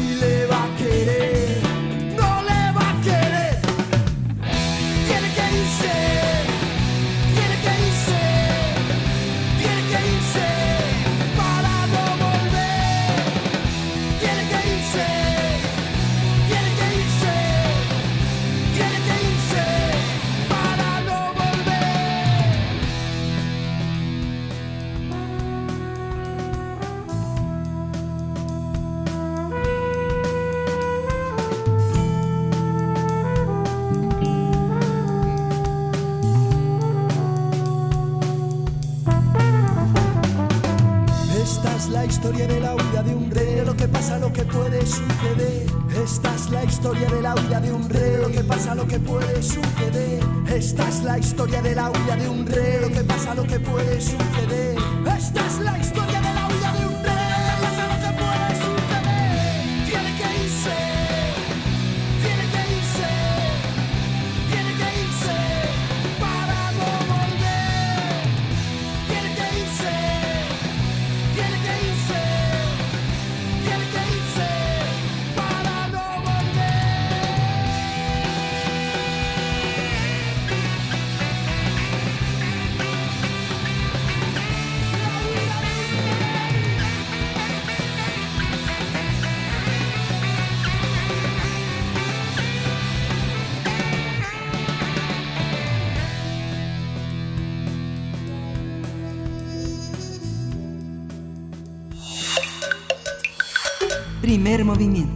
Hacemos comunidad. Nota internacional. Se desconoce el paradero del rey emérito Juan Carlos I, luego de que decidió autoexiliarse y abandonar España. Se sabe que el pasado 2 de agosto dejó el Palacio de la Zarzuela, se trasladó a Galicia y de ahí a Portugal, pero no se sabe más. El miembro de la realeza abandonó España ante el escándalo por presuntos actos de corrupción, mientras que el silencio oficial sobre su destino desató una serie de especulaciones como era de esperarse. Sí, la prensa internacional lo ha situado en diversos destinos, como República Dominicana, y el último reporte es que tomó un jet privado que lo trasladó a Abu Dhabi, capital de los Emiratos Árabes Unidos. A través de una carta, el rey emérito le manifestó a su hijo, el rey Felipe VI, que dejaría España, así lo dijo, ante la repercusión política que están generando ciertos acontecimientos ocurridos en su vida privada. La decisión llega a pocas semanas de saber si la Fiscalía Española lo denuncia o no por su posible implicación en el caso conocido como Ave a la Meca, en el cual se le vincula por el presunto cobro de comisiones millonarias del proyecto del tren de alta velocidad en Arabia Saudí a cambio de interceder para que el macroproyecto fuera adjudicado a empresas españolas. En junio, el Tribunal Supremo abrió una investigación sobre este caso luego de que un diario suizo diera a conocer que habría recibido 100 millones de dólares por parte del fallecido rey saudí Abdallah. Por este caso, también lo investiga la Fiscalía Suiza. Además, es cuestionado por transferir unos 65 millones de euros a Corina Larsen, una amiga entrañable del monarca como ella misma se define y quien dice recibió el dinero por gratitud y amor. Pues vamos a conversar esta mañana sobre estos escándalos y los excesos eh, que se señalan hacia el rey emérito Juan Carlos I y su salida de España. Este día nos acompaña en la línea de primer movimiento Oriol Mayo. Él es periodista, escritor, docente y ensayista. Es maestro en periodismo político, editor e investigador especializado en democratización comunicativa, estudios de, de audiencia y recepción, así como en historia del presente y las relaciones México-España. Actualmente da clases en la Escuela de Periodismo Carlos Septién y una vez más mm, te agradecemos mucho aceptar esta conversación para la audiencia de Primer Movimiento. Oriol Mayo, gracias por estar aquí. Bienvenido. Buenos días en este día gris. En este día gris. sí. En este día gris, Oriol. ¿Cómo entender este conflicto? Es una crisis ya añeja que hoy eh, convierte a España en un síntoma. ¿Cómo entender esta huida del rey? Bueno, entender que es un poco la historia de los Borbones en España, el abuelo del rey terminó huyendo el año 31 también, cuando se cayó el régimen de la dictadura de Primo de Rivera, perdón, en el año 30. Entonces, de una forma, es un ciclo histórico muy interesante, yo diría que está fascinante, de qué forma la familia, la, dinastía de los Borbones, que de una u otra forma pues, ha tenido un poder en España desde el siglo XVIII, ha sido realmente un absoluto desastre en el sentido de su petrovenalidad, su inmoralidad, digamos, y su absoluta capacidad para arruinar cualquier vestigio. Si vemos la historia de Juan Carlos I, un hombre construido, primero, lo más importante y lo que hay que destacar antes que nada, porque es un hecho que pues nos obligó demasiado tiempo a callar, que fue un hombre formado a la vera de Franco, del dictador, a quien consideraba casi como un padre espiritual, un hombre entregado por su padre, Juan de Borbón, al dictador de España, Francisco Franco Bamonte, para educarlo pues digamos, cerca y que como se puede ver en cualquier video, digamos, documentales históricos, siempre tuve una veneración absoluta por pues el hombre que fundó un régimen a partir de un golpe de Estado y una guerra civil. Este es, para, para en su principio, en su comprensión, Juan Carlos. Luego, como rey, obviamente, mm, se le hizo quizá, yo creo que la mayor campaña de prensa de la historia del mundo, el hombre que trajo la democracia, el hombre moderado que consiguió la estabilidad de un régimen que obviamente pues provenía de, pues, de un baño de sangre, ¿no?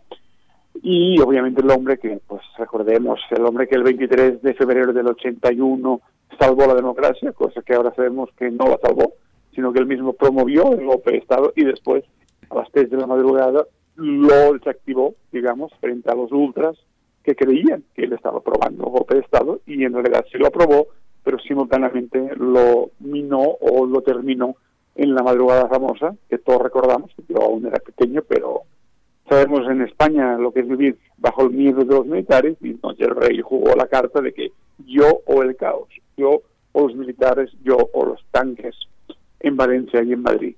Entonces, ahora bien, lo que vemos es que a partir de, de hace ciertos años, quizá a partir, creo, justamente de el famoso safari en África, donde apareció en aquella foto tan extraña con toda con todo sí mismo, yéndose de safari pues a cuenta de los presupuestos públicos y de la asignación a la casa del rey, pues poco a poco inició un proceso, un proceso que además es simultáneo, en el cual de golpe las élites eh, más intocables de, digamos, de España empezaron a aparecer en conversaciones, digamos, grabadas por gente siniestra como el comisario Vi- Villarejo y empezamos poco a poco a saber lo que pues todos intuíamos, pero pues no se decían los grandes medios. Y empezó una cierta primavera mediática de empezar a hablar de cosas intocables, porque si algo era intocable en España era la figura del rey. Una vez pasó a mérito, porque no hubo más remedio que traspasarle al hijo, digamos, la corona, fue también posible empezar a hablar con una con una mucha más claridad, digamos, de negocios turbios que muchos de ellos eran conocidos, pero que arriesgabas prisión. Recordamos que eh, el, el fuero especial que tiene el rey significa que incluso hoy en día, y esperemos que esto cambie, pues es muy delicado y eso no es una broma, empezar a hablar, digamos, de- del rey en términos que puede ser una ofensa a la corona.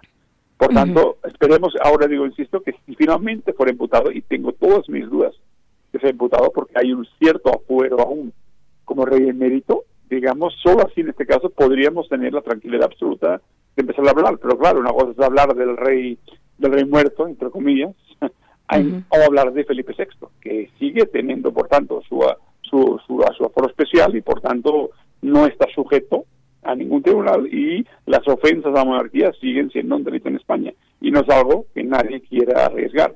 Yo lo sé, como cualquier periodista sabe, de que uno no quiere que te multen, uno no quiere acabar en la audiencia nacional por injurias a la corona. Entonces es un tema que esperemos que si hubiera un presidente, insisto, no creo que exista, digamos, legal contra el padre, se pueda también hablar del hijo, porque ahora están haciendo la separación más falsa no puede ser entre la maldad del padre y la maldad del hijo. Cuando, pues, cuando compartes fideicomisos en Suiza, digamos, me parece bastante evidente que no hay diferencia alguna entre hijo y padre.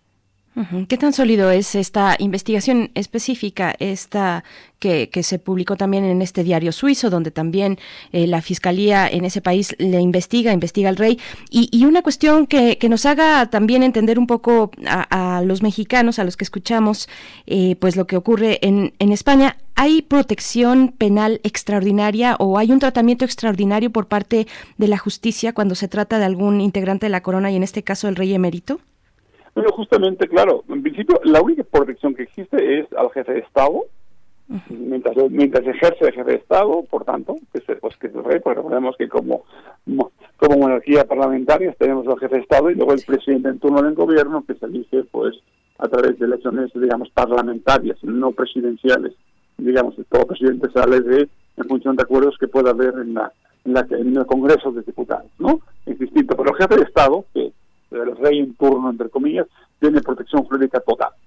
Es decir, es inmune a cualquier acto, digamos, y por ahora se presume que mientras ejerció su mandato, el rey- actual rey emérito no puede ser condenado, en principio, por actos que sucedieron durante su mandato.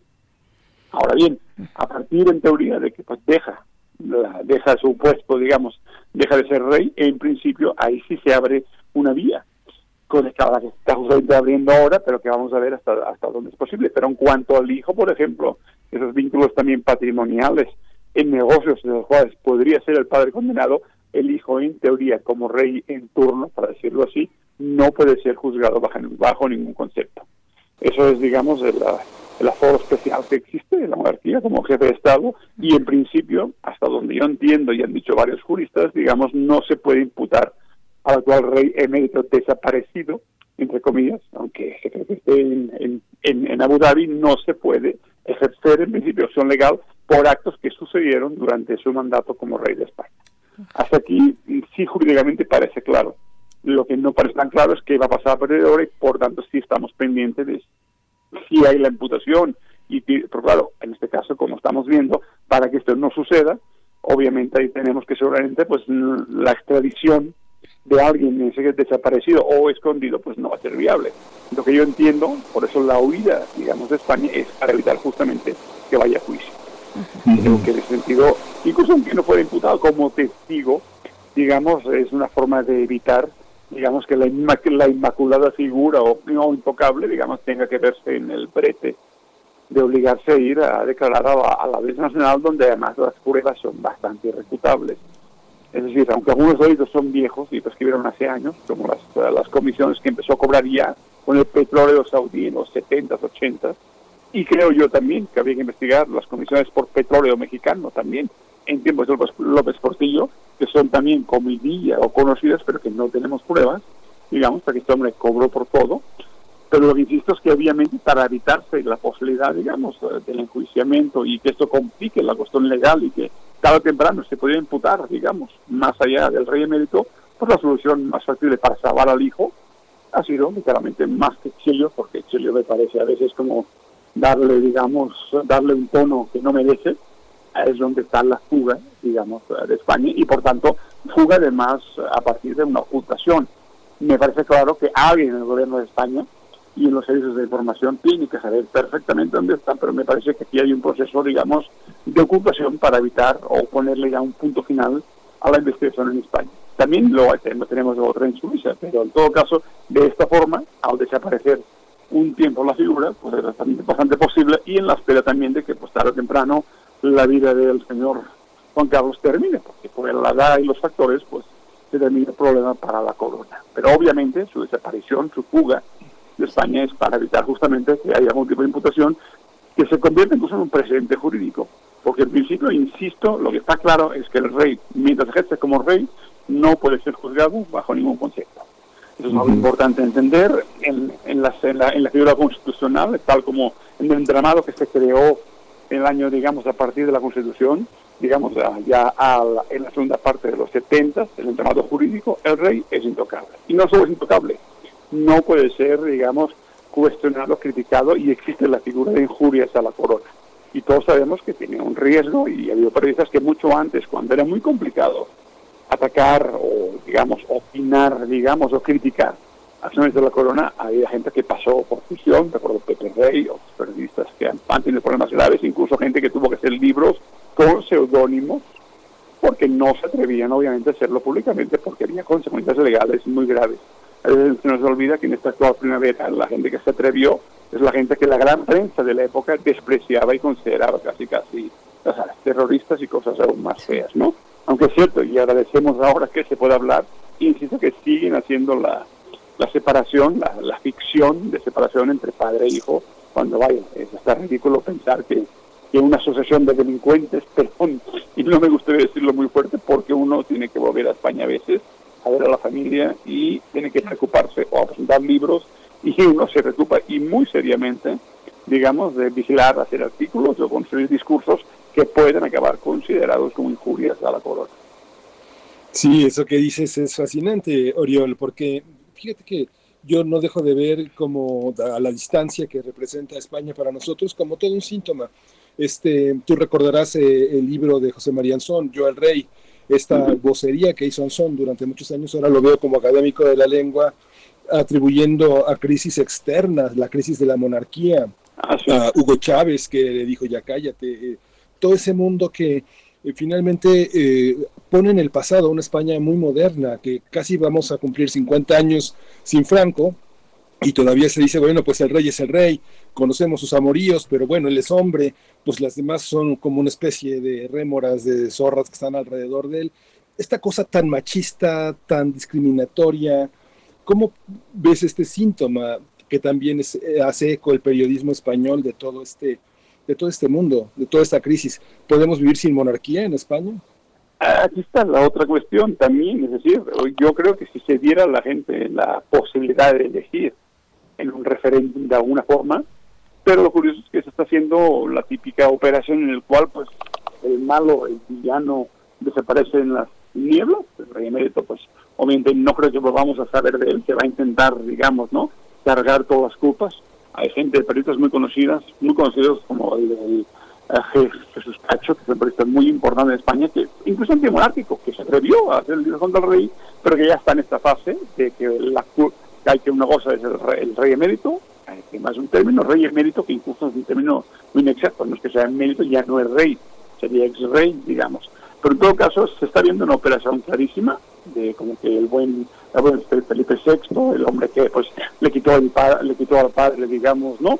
El apoyo económico de la Casa Real, se desvinculó del fideicomiso que es el partido, creo que no le quedaba de otra, no es una no es un gesto, digamos, sino un gesto cuando te pillan, entre comillas, digamos, pues ahí sí yo me descargo de responsabilidades. Pero sí sería momento histórico de plantear, yo en este momento, y las, las últimas encuestas revelan algo importante, hay que decir con, con toda honestidad que durante años el rey fue popular.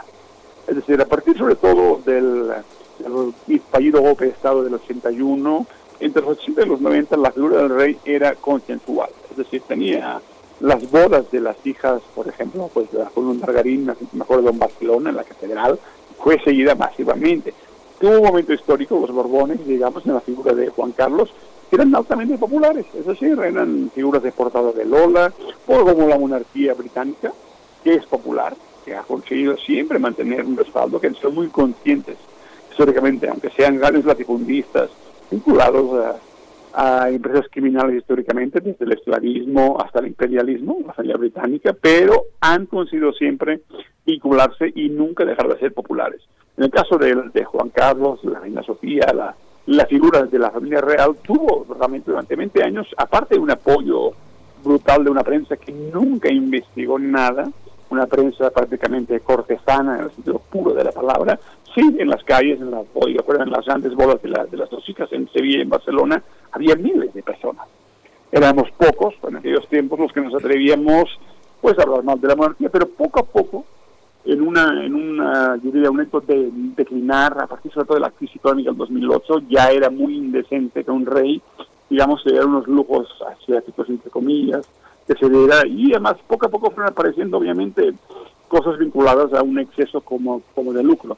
Si algo le pasó al rey es que durante durante años tuvo en la Casa Real pues a, a- a un, a un- a un estado personal que supo controlarlo, vigilar sus tendencias, digamos, a la cleptocracia, digamos, a, al afán de lucro exagerado, pero obviamente hay que estar muy claro, ese afán de lucro era parte del sistema del capitalismo español. Recordemos que los empresarios le regalaban yates al rey, pero cada yate que regalabas, digamos, a cambio te daban eh, una, o una medalla o una orden de colchón de oro, es decir, y también te daban comisiones, por ejemplo, para conseguirte pues algún tipo de mención honorífica, digamos, algún título, pues te pagaba dinero. Villarmir, el presidente de OHL, esta empresa que pues empezó su escala de corrupción conocida en México, que terminó vendiendo todos sus activos en México, pues para conseguirse su, su puesto en esta monarquía, su, su, su, su marquesado, lo que se pagó alrededor, el hombre le pagó a su amigo de 2 a 3 millones de euros. O sea, se pagaba en una especie como de,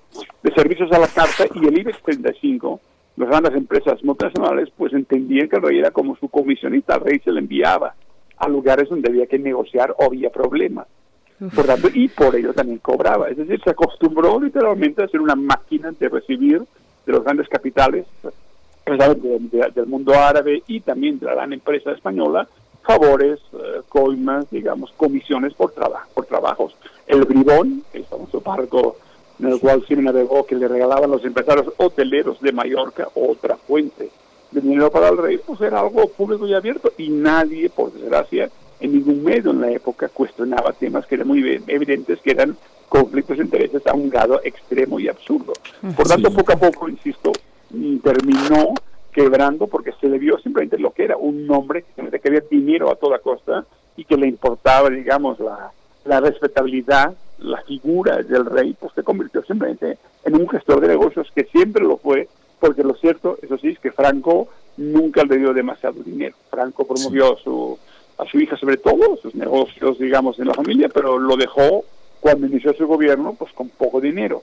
Por eso los amigos saudíes empezaron a apoyarlo y creo que algunos otros negocios petroleros le dieron el primer impulso, pero nunca fue capaz ni siquiera de parar a tiempo. Y segunda, obviamente, sus amigas, entre comillas, sus amistades, eh, sus, sus amantes directamente, pues también el costo altísimo, como hemos visto en el último caso, acabó derrapando porque fueron demasiados casos, demasiados frentes abiertos, y llega un momento en que cuando ya dejas de ser rey, naturalmente las cosas pues pasan factura, ¿no? Y eso ha pasado, pero insisto, si aquí valdría la pena, serviría para algo esto, si pudiéramos hablar de qué pasa con la monarquía y tuviéramos la posibilidad de hacer un referéndum, pero eso no se va a permitir, obviamente.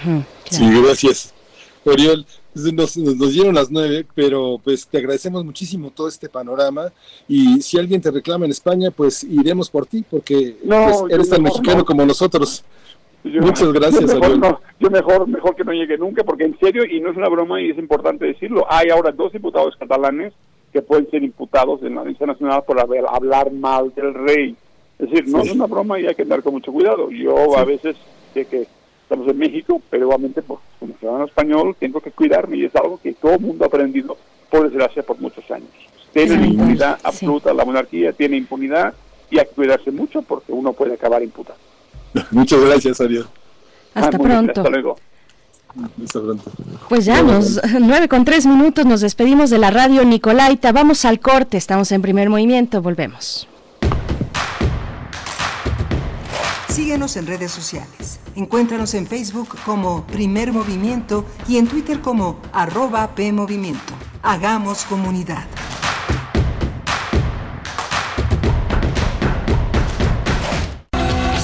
Somos interacción, no de palabras.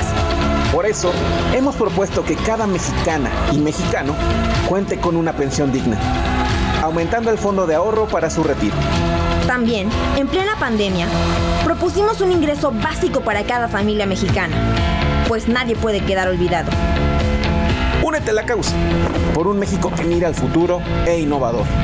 Somos Acción por México. PAN, Partido Acción Nacional. Yo te invoco, Macabro 19, a través de esta tabla Ouija para que me digas los detalles de la edición de este año. Macabro, ven a mí. Este año Macabro 19 será del 25 al 30 de agosto. Sedes virtuales, Filmin Latino, Canal 22, Radio UNAM, TV UNAM, sitio web de Filmoteca UNAM, Facebook de Procine y macabro.mx. Esta vez, nosotros vamos a tu casa. Consulta la programación en www.macabro.mx. La ciencia que somos. La ciencia que somos. Iberoamérica al aire. Conoce la voz de la ciencia a través de cápsulas, reportajes, entrevistas y reportes en vivo. Viernes de 10 a 11 horas por el 96.1 FM. O sigue nuestra transmisión live y consulta nuestro podcast radiopodcast.unam.mx. ciencia que somos. Iberoamérica al aire. Una coproducción de Radio UNAM y las direcciones de divulgación de la ciencia y de las humanidades.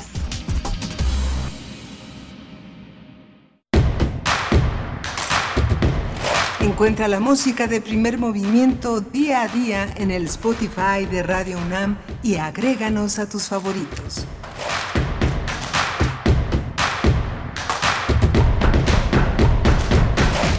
Y así de rápido estamos de vuelta aquí en Primer Movimiento. Bienvenidos una vez más los que se suman en esta hora que es las 9 de la mañana con 5 minutos hora del centro del país para iniciar nuestra tercera hora de transmisión aquí en Radio UNAM en Primer Movimiento. Bienvenidos, bienvenidas. Y pues bueno, vaya conversación que nos quedamos prácticamente con, con pues con tantas preguntas con tantas similitudes también entre lo que está ocurriendo en términos de, corrupción y de y de pues el entramado del poder como, como el caso de España en esta conversación que, tuvimos prácticamente que cerrar derrapando porque nos da para mucho más esta conversación con Oriol Mayo. Muchas gracias Oriol por esta por este análisis que además se vive en carne propia como, como periodista.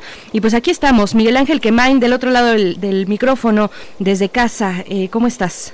Pues muy bien, muy, muy contentos con estas conversaciones, elecciones en Coahuila, elecciones en Hidalgo, eh, en esta conversación con Arturo Espinosa Sil- Silis entre la necesidad de cumplir con el mandato constitucional y eh, la necesidad también de analizar las consecuencias políticas que tiene todo este entramado, una recuperación del PRI por de dos entidades muy importantes, que es justamente a través de una campaña pues eh, que se contrapone con el gobierno federal abiertamente por parte del INE y esta intervención tan eh, importante de Oriol Mayo, este estupendo periodista y profesor avecindado en México desde hace muchos años sobre la crisis de la monarquía, sus implicaciones y sus alcances en la política europea, pero sobre todo en el interior de España, en este mundo que se debate entre el espectáculo y el derroche que representa toda esta monarquía y todo este mundo europeo. ¿no?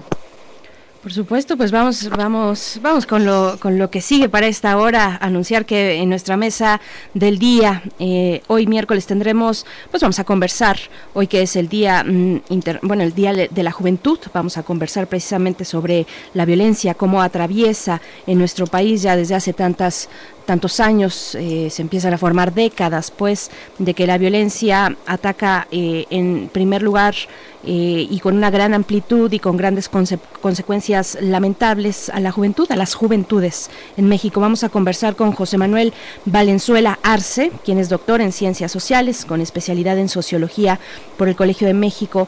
Esto para nuestra mesa de esta mañana, Miguel Ángel. Sí, vamos a tener también la presencia de- del doctor Plinio Sosa, un gran divulgador de la química, de la ciencia. Hoy el tema es el tántalo, este elemento que forma parte de la tabla periódica que conmemora 150 años y que Plinio Sosa ha hecho un recorrido admirable, poético, a través de este mundo que nos rodea, que está con nosotros todos los días, invisible por, por, por, la, por la ignorancia y por, su, y por su pequeñez en algunos casos de elementos que nos rodean y que pasan desapercibidos. Pues sí, así es. eh, y, y cosas que no pasan desapercibidas, sino por el contrario, pues son aquellas que atraviesan la justicia en este país. No sé, Miguel Ángel, cómo viste pues esta gran noticia el día de ayer, eh, donde se anunciaba pues esta denuncia del exdirector de Pemex, Emilio L., hacia Enrique Peña Nieto, el expresidente de México, y también hacia Luis Videgaray. Bueno, por el caso de Odebrecht, ¿cómo, cómo lo viste?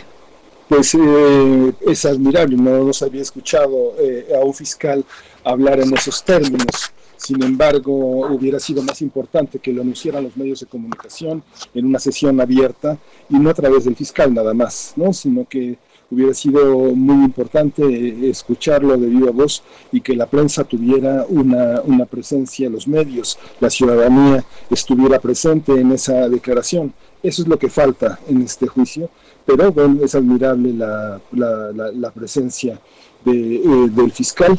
Ojalá y se enjuicie a un, a un, a un expresidente. Y López Obrador todavía está en la frecuencia de la consulta, pero creo que no hay consulta. La consulta es un linchamiento. Eh, lo que procede es la ley y llevar a, llevar a un tribunal a estos pillos que, este, que es evidente que han dañado al país. ¿no? El sistema de salud, el sistema educativo es lo más evidente para todos, todos lo padecemos, ¿no? todos, todos pedimos justicia por eso. ¿no? Así es, que se desentrañe esta gran trama de corrupción. Pues bueno, vamos a ver eh, cuáles son la validez, el peso de estas pruebas que dice, bueno, que se presentaron ya hacia la, pues las autoridades eh, judiciales por parte de Emilio L., exdirector de Pemex. Pues sí, hay que decirle Emilio L., estamos en los medios de comunicación y nos toca, eh, pues contribuir y acatar de esa manera eh, pues lo que lo que marca digamos el, periodismo que, pretende respetar los procesos judiciales porque es finalmente un voto de confianza y una exigencia al mismo tiempo sobre la ley y sobre la justicia particularmente sobre esa justicia que queremos, que queremos que sea pulcra y que llegue a, a, a donde tenga que llegar, por supuesto. Sí, bueno. fíjate, Berenice, que eh, un último apunte, eh, hoy se exhibe eh, The Trial, el juicio de María Augusta Ramos, es una película de Brasil de 2018, donde justamente hay un juicio a este Uh, un juicio más de los más importantes políticos en Brasil. Vale la pena verlo en esta muestra de nuevo cine brasileño que está en Movie. Quien tenga una suscripción por parte de la UNAM puede verlo y quien no la tenga, pues que se apunte. Es una, un ciclo de nuevo cine brasileño donde la política se acerca mucho a, a nuestra realidad nacional. Vale la pena, vale la pena verlo. Pues ahí está la recomendación para esta mañana. Muchas gracias. Pues bueno, vámonos ahora sí con la poesía necesaria. Primer movimiento. Hacemos comunidad. Es hora de poesía necesaria. Hoy vamos a ir con poesía irlandesa, con la escritora Shainit Morrissey, quien nació en Irlanda del Norte en 1972. En 2014 ganó el premio T.S. Eliot por su colección Parallax y en 2017 el premio Forward por eh, el premio Forward de poesía por su sexta colección titulada On Balance. Así es que bueno, yo encontré este material en el sitio electrónico de, de Círculo de, de Poesía tiene una selección ahí de Sinead Morrissey con la traducción de Adalberto García López y el poema que voy a leer se titula Las sombras en Siberia, según Kapuscinski. Ese es el título del poema. En la música, pues como hablamos de Siberia, vamos con una banda eh, rusa, una banda favorita de este espacio.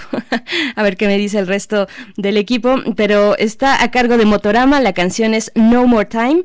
Y vámonos con la poesía de Sinead Morrissey, las sombras en Siberia según Kapuscinski.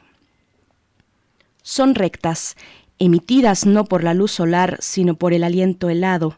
Respiramos y están con un contorno y cuando pasamos, este contorno se suspende y no se ata. A nuestros tobillos, como las sombras producidas por el sol, un niño estaba aquí, fantásticamente vestido, contra la escarcha ártica como un cristal antiquísimo envuelto en plástico de burbuja, desapareció en el ático. Asimismo, ni siquiera Alice, con su habitación de con su habilidad de encontrar debilidades en la goma laca de este mundo, dejó una tarjeta de visita con ese cuidado.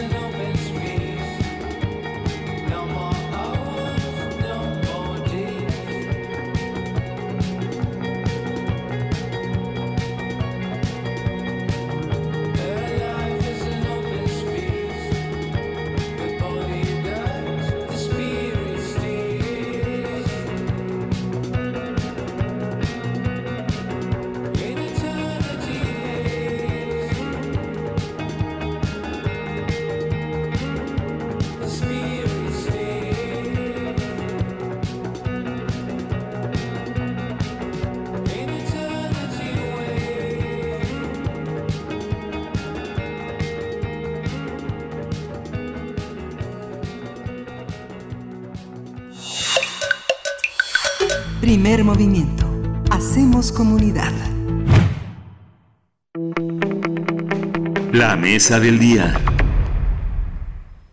De la juventud, el Día Internacional de la Juventud se celebra cada 12 de agosto desde el año de 1999, cuando fue designado por la Asamblea General de la ONU. El objetivo es promover el papel de los jóvenes en los procesos de cambio y generar un espacio de reflexión sobre los desafíos y problemas que enfrentan. Para este año el tema es el compromiso de la juventud por la acción mundial. En México hay 30.7 millones de jóvenes entre 15 y 29 años de edad. De acuerdo con datos oficiales, se trata de la cuarta parte de la población del país y uno de los sectores más golpeados por la inseguridad y la violencia. Se estima que el 40% de las personas asesinadas en México en, eh, entre, eh, en el 2018 tenían entre 20 y 24 años. No se trata de un fenómeno nuevo. Los datos indican que de 2007 a 2018, más de 59 mil jóvenes de entre 15 y 24 años fueron asesinados en México. Y las cifras muestran que la violencia contra este sector se ha triplicado en los últimos años, sobre todo en estados como Guanajuato, Quintana Roo o Colima. Precisamente Colima se ha ubicado desde 2016 como la entidad con la mayor tasa de asesinatos de jóvenes entre 15 y 19 años. Cabe señalar que, de acuerdo con la Comisión Nacional de Búsqueda de Personas Desaparecidas, el 75% de las más de 73.200 personas reportadas como desaparecidas hasta este 14 de julio tienen entre 15 y 30 años de edad. Sí, vamos a conversar de esta situación de violencia que sufren los jóvenes en México y las políticas públicas para atender este problema. Hoy está con nosotros el doctor José Manuel Valenzuela Arce. Él es doctor en ciencias sociales, está especializado en sociología por el Colegio de México y es maestro en desarrollo regional por el Colegio de la Frontera Norte.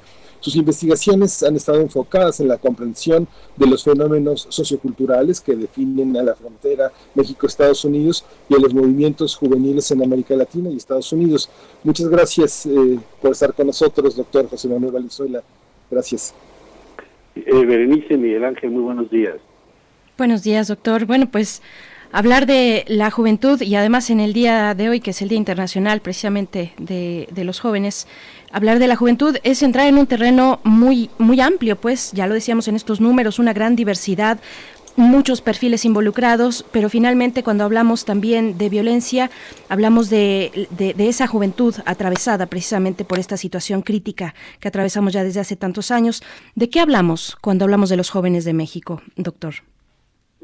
Hablar de, de juventud en abstracto es, es una, una categoría, digamos, inexistente, por ponerlo de esta manera. Yo creo que podríamos hablar de las condiciones juveniles, que tienen que ver con un conjunto de elementos que, que definen las, las condiciones, las posibilidades, la, las historias de vida de las personas y en este caso, pues la, la condición juvenil está atravesada por la condición étnica, por la pobreza o riqueza, en fin, por otro tipo de situación, la condición de género, por supuesto. Entonces, eh, pero lo que es claro es que estamos hablando de un sector social eh, vulnerable eh, que ha visto precarizar sus posibilidades de construir proyectos viables de vida y lo que es muy claro es que en los últimos años, particularmente eh, desde diciembre de 2006, con la declaración de una supuesta guerra contra el llamado crimen organizado por el entonces presidente Felipe Calderón, eh, vimos, nos vimos atrapados en una condición de violencia y muerte artera con más de 260 mil personas asesinadas, eh, gran parte de ellas jóvenes. Entonces lo que tenemos, eh, que hemos venido definiendo como juvenicidio, es una situación de, de muerte artera, muerte violenta, eh, que deriva de esta precarización de las condiciones de vida de, los jóvenes. Y esto se ha ampliado a lo largo de toda América Latina y lo que hemos visto es esta expropiación de la esperanza, una situación que efectivamente ha derivado, que ha sido algunas políticas que les han afectado de manera muy directa, Centroamérica mano dura, supermano dura, estrategias de, de limpieza social, tolerancia cero, etcétera, etcétera. Colombia, falsos positivos, ¿no? El gobierno que otorga prebendas, concesiones para eh, soldados que asesinan a guerrilleros y matan campesinos y jóvenes de los barrios precarizados, de los barrios pobres, en Brasil, donde vivimos una situación muy clara de limpieza social, en las favelas, y en México, donde de manera muy evidente esta violencia desatada en una supuesta guerra contra las drogas en un país que cuando se declaró menos del 5.7% alguna vez en su vida había probado droga, entonces nos ha eh, puesto en una situación muy, muy delicada, muy complicada, en la cual efectivamente las y los jóvenes padecen los mayores niveles de precarización, de pobreza, donde se ha desdibujado la, el, el escenario, la ruta de la educación como la condición certera para construir un proyecto viable, exitoso de vida, donde seis de cada diez empleos se generan en la informalidad, que colinda con la paralegalidad, donde trabajar no saca a las personas de la pobreza, donde la, los las personas que optan por el campo educativo, ya en la preparatoria, la mitad de los niños que empezaron estudiando estarán fuera del sistema educativo. Los persistentes que terminen una la carrera, en la mayoría no van a trabajar en lo que estudiaron.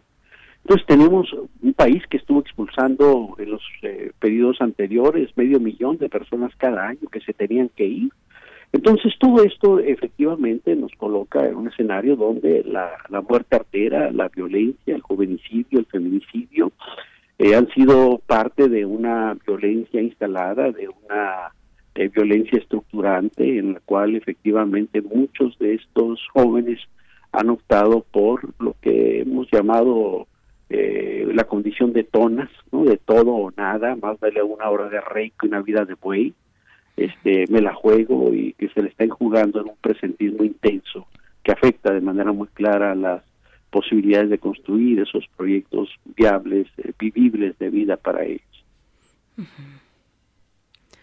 ¿Estás por ahí, Miguel Ángel Quemain? Bueno, si no, yo también... Perdón, de aquí, sí, ah, ok. okay. Sí, pero está este micrófono que se cierra y se abre es un, una, un infierno. Pero, doctor, aquí hay una, un reconocimiento, empleo, salud, eh, salud mental, educación, como es el paradigma, a pesar de que se trata de una categoría abstracta, eh, es muy clara en las estadísticas que tenemos en cada estado de la República y en cada sector productivo y educativo del país. ¿Cuál es eh, este factor que ahora el COVID desató para muchos jóvenes en estos diversos terrenos? ¿Se ha incrementado la visibilidad de la desigualdad, las brechas? Sí, como el, el, el COVID lo que hace es hacer visible esa profunda desigualdad que existe en nuestras sociedades. Eh, no solo latinoamericanas, no solo la mexicana, no solo eh, Estados Unidos, sido también muy, muy evidente. Eh, y esta, y esta, esta situación lo que hace es poner en evidencia lo que fue la desarticulación de los sistemas de salud, del llamado Estado benefactor, de de la posguerra, donde pues los últimos cuatro décadas ha habido un proceso sistemático de desmantelamiento, pero también de, eh, de ir minando una serie de elementos que podrían garantizar la eh, construcción de proyectos eh, de vida adecuados para, para, para la población. Entonces, lo que lo que vemos de forma muy clara es una, una situación que se va a ver se va a hacer más complicada. Y, lo que tenemos de manera muy, muy breve es que, si bien es cierto, el COVID eh, eh, otorga una suerte de bono sanitario a las jóvenes, en el sentido de que no que no es que no sea quienes eh, quienes menos no es que sean quienes menos infecten pero sí son quienes tienen más posibilidades de sobrevivir sobrevivir que otros eh, sectores poblacionales, pero por otro lado lo que vamos a tener es que el, la situación económica que viene, quien la va a padecer fundamentalmente son los jóvenes. Esta, estos efectos económicos que, que está generándose a partir de, del COVID eh, van están afectando ya directamente a la, a la población juvenil. Por otro lado, eh, como sabemos, este, hay ahorita todavía están en proceso los estudios pero el daño, lo, todo lo que tiene que ver con las situaciones de aislamiento, de, inseguridad que, está generando, eh, en un país como el nuestro, donde el suicidio es la segunda causa de muerte en personas de 12 a 25 años, Entonces, eh, esta situación misma de aislamiento sí, eh, requiere una atención muy clara en el caso particular de las y los jóvenes en relación con lo que sería su capacidad para eh, eh, enfrentar esta situación de, de aislamiento, de, de inseguridad, de falta de certeza, de ya eran bastante claras en un sentido amplio. Yo creo que algunos eh, elementos como el programa Sembrando Vida que se ha venido implementando eh, te, te da, da- genera atisbos para poder eh, construir a partir de ahí asideros para generar proyectos de vida, pero lo que sí tenemos es que eh, finalmente la- el incremento de la desigualdad social en, el mundo, no el 1% acaparando más de la mitad de la riqueza del planeta y situaciones como en países como el nuestro, con 50%, algunos estiman hasta 80% de la condición de la población en situaciones de pobreza, pues sí ha generado una un rasgo de, de incertidumbre muy fuerte en el caso particular de las y los jóvenes está se ha desdibujado el, tema mismo de, lo que lo que era el canal de la educación. Hoy estamos frente a una situación de incertidumbre donde las posibilidades exitosas de que la televisión pueda cumplir durante este periodo un papel satisfactorio cuando se convergen ahí dos intereses eh, contradictorios, un oxímoron de una televisión que no se ha caracterizado en general, me refiero a a la televisión privada, por eh, el fomento o, o a los programas educativos eh, y sino básicamente una, una re- rentabilidad fácil que ha sido lo que ha prevalecido. Entonces estamos a una situación que es bastante complicada, no solo en México, en el mundo, obviamente, ¿verdad? Entonces, eh, aquí lo que hay que eh, también ubicar es una, una situación donde la encuesta nacional de la juventud 2000-2005 nos indicaba elementos muy muy delicados. Por un lado, una eh, lo que era la, precarización de las condiciones objetivas de vida, esto que señalábamos, en el trabajo, en la educación, el tema mismo de la violencia, la inseguridad como un asunto muy claro, este miedo derivativo del que habla Sigmund Bauman, donde de repente el conjunto de, de la población nos sentimos implicados ante las posibilidades de sufrir eh, ataques o de estar en condiciones de vulnerabilidad y de saber que frente a estos grupos armados eh, con armas muy poderosas, eh, grupos grandes de 100 personas, la gente poco puede hacer, como hay muchas experiencias que así lo indican. Entonces, frente a esta eh, precarización de las condiciones objetivas de vida, tenemos también una precarización de estos canales sociales, como el tema de la educación y el empleo, que, que requeriría, digamos, convertirse en, en esos, esos vehículos de, certeza de movilidad. Pero además tenemos un, un asunto que, me- que es que quiero colocar ahorita, es un asunto de una fractura muy grave del marco axiológico. Eh, con esto lo que quiero decir es que eh, tenemos una situación de, de ruptura de lo que podrían ser los referentes éticos desde los cuales se norma la perspectiva de vida de las y los jóvenes. La encuesta nacional de la juventud lo que nos decía es que ante los ojos de la mayoría de las y los jóvenes en México eh, no, no tenía ninguna credibilidad, digamos, la clase política como tal. Es esto, eh, digamos, que, que los políticos no, no representaban confianza para la mayoría de los jóvenes. En segundo lugar, que no creían en los sistemas de procuración de justicia. Y con justa razón, a raíz de los datos que tenemos, cerca del 97-98% de los delitos no son, no son castigados, no llegan al final de los procesos. Y otro asunto que era muy delicado es que ante los ojos de estos jóvenes no había diferencia cualitativa entre ser policía, ser judicial o ser narcotraficante. Entonces hay una fractura también importante del marco axiológico. Ante esto muchos reaccionaron y hablaron de la apatía juvenil, la indolencia de los jóvenes, no les interesa la política. Y, y eso es falso, porque lo que hemos podido eh, encontrar es que a los jóvenes les interesa una agenda social. No creen mucho en esa política construida desde la relación Estado-sistema de partidos, pero sí creen en ciertos temas por los cuales ellos se comprometen a luchar, temas de indigenismo, temas de derechos humanos, temas ecológicos, temas que tienen que ver con, con asuntos de género, han sido claramente motivantes de la acción de las y los jóvenes. Entonces, eh, con esto, lo que quiero señalar es que necesitamos también redefinir los parámetros de la política y de lo político a partir de otro tipo de, formas de resistencia, entre los cuales está el cuerpo mismo como dispositivo de la resistencia de las y los jóvenes frente a la biopolítica, donde eh, lo han utilizado frente a lo que ha sido una estrategia muy clara eh, por parte de las derechas en América Latina para el control no solo de la sexualidad, el control de la de- del cuerpo mismo de las mujeres, de que no son ellas quienes pueden decidir eh, del, el, asunto de interrumpir o no un embarazo, el tema de la bioestética y esta estrategia de imponer un cuerpo eh, prefigurado desde, ámbitos, eh, digamos, eh, dominantes, hegemónicos, el tema mismo de lo que tiene que ver con la, sexualidad de los jóvenes, esto que lleva a que en Nuevo quemen lo de la parte de libros de texto de formación sexual para jóvenes.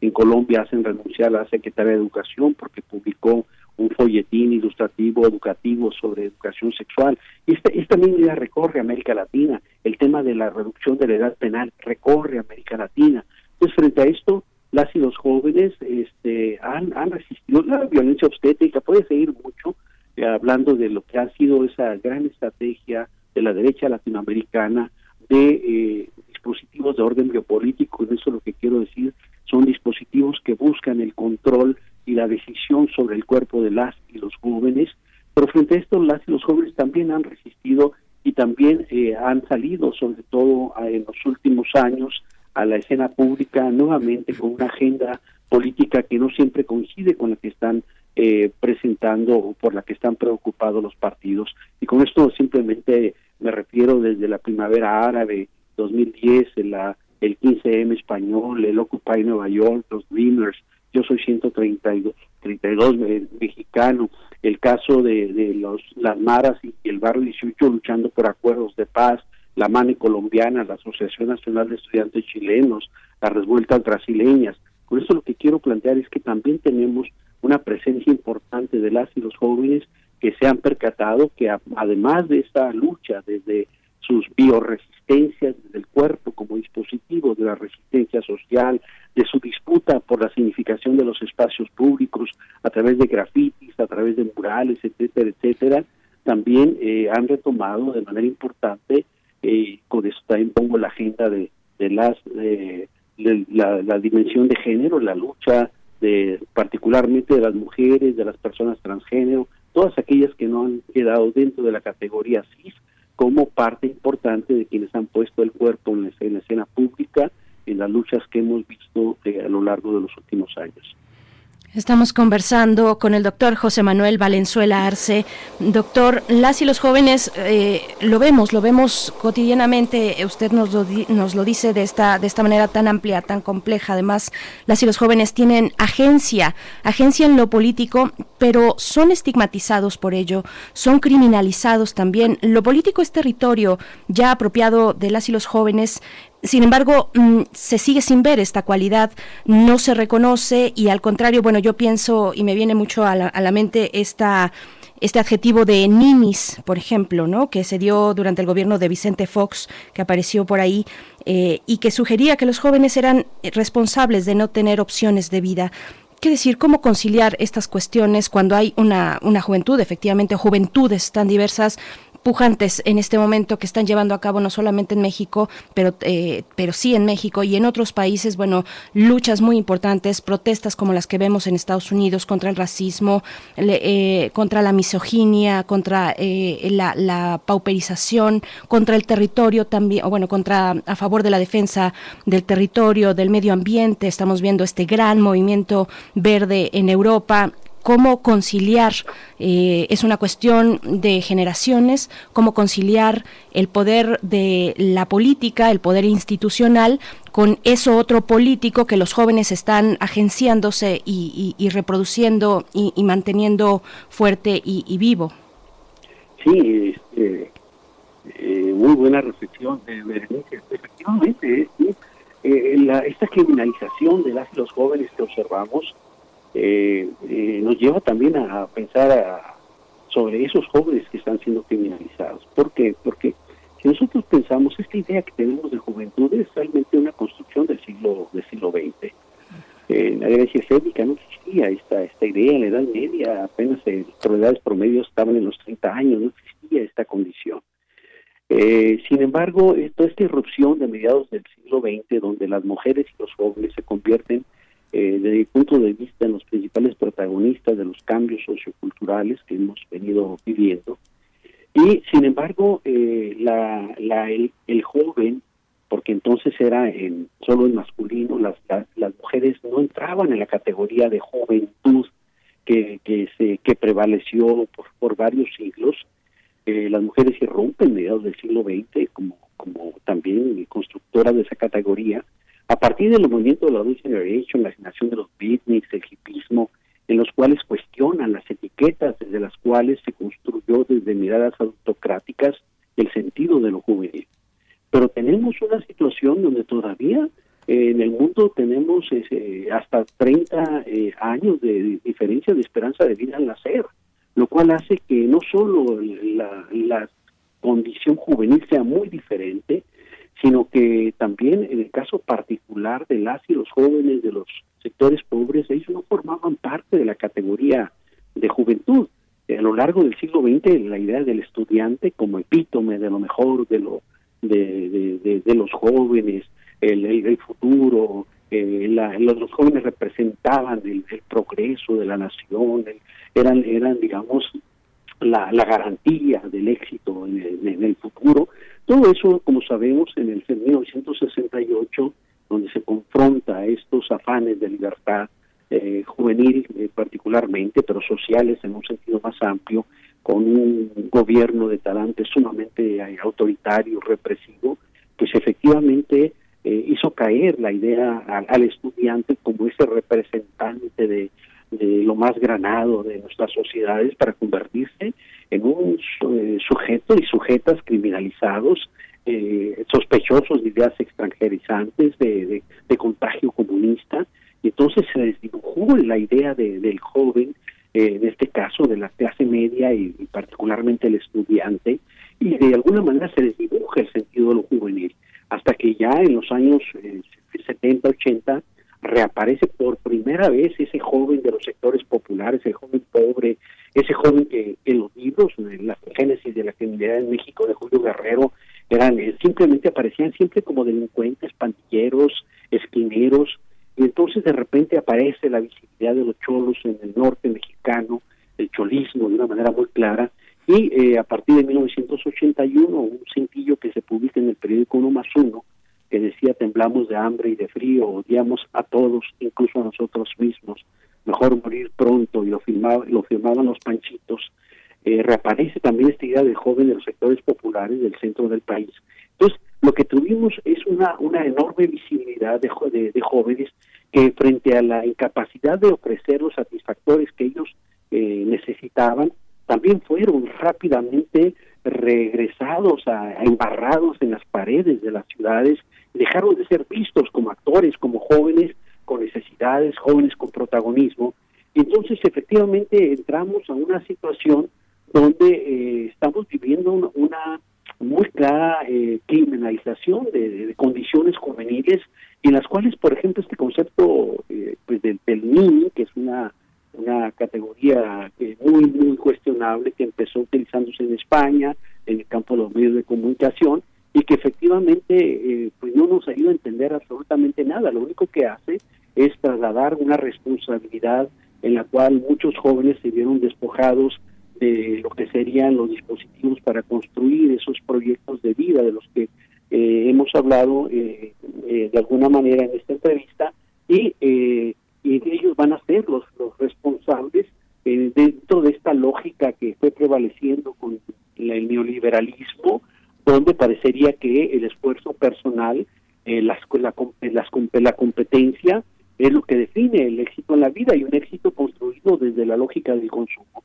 Es una categoría que no se ha ido a entender nada porque al mismo tiempo que se desmantelan los lo, lo que serían el andamiaje para la construcción de esos proyectos viables de vida, pues se deja la responsabilidad en el individuo, entonces parecería que estos jóvenes que supuestamente no estudian y no trabajan, este serían responsables de eh, su propia condición. Entonces es una categoría que no se ha ido a entender nada, que nos ayuda a entender también las responsabilidades en el trabajo doméstico, que nos ayuda a entender la informalidad de muchos de, de estas personas que, que tienen que sobrevivir a partir de estos, de estos actos, de estas acciones, y que en todo caso creo que eh, eh, al final de cuentas sí estamos frente a un proceso claro de criminalización que ha tenido una, un perfil muy claro en lo que ha sido un gran problema que hemos eh, venido viviendo a lo largo del siglo XX, con la, eh, su- la supuesta guerra contra las drogas,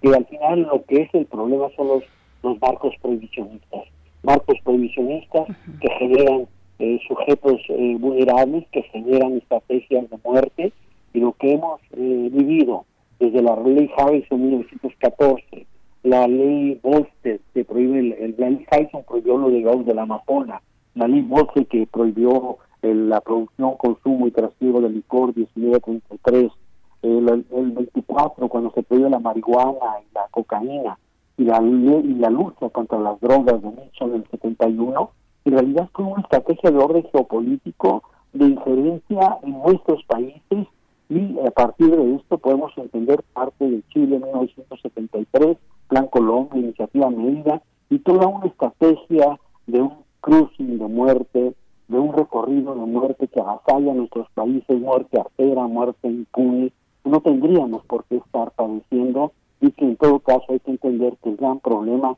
es la imposición de esos marcos prohibicionistas cuando eh, no son el- el- el problema que, que deberíamos de tener, cuando tendríamos que tener una estrategia diferente. Y particularmente cuando en Estados Unidos más de 30 estados lo permiten, por ejemplo, el consumo de marihuana para eh, de una condición eh, curativa, cerca de 10 lo tienen ya eh, también recreativa, donde aquí donde yo vivo en, en Tijuana, la gente puede fácilmente, podía pedir por teléfono eh, marihuana y conseguirla sin ningún problema, donde se exhibió la primera máquina expendedora de marihuana, donde la gente puede llegar con su tarjetita y sacar su paquetito, como sacar un refresco de una máquina, mientras nosotros nos seguimos matando.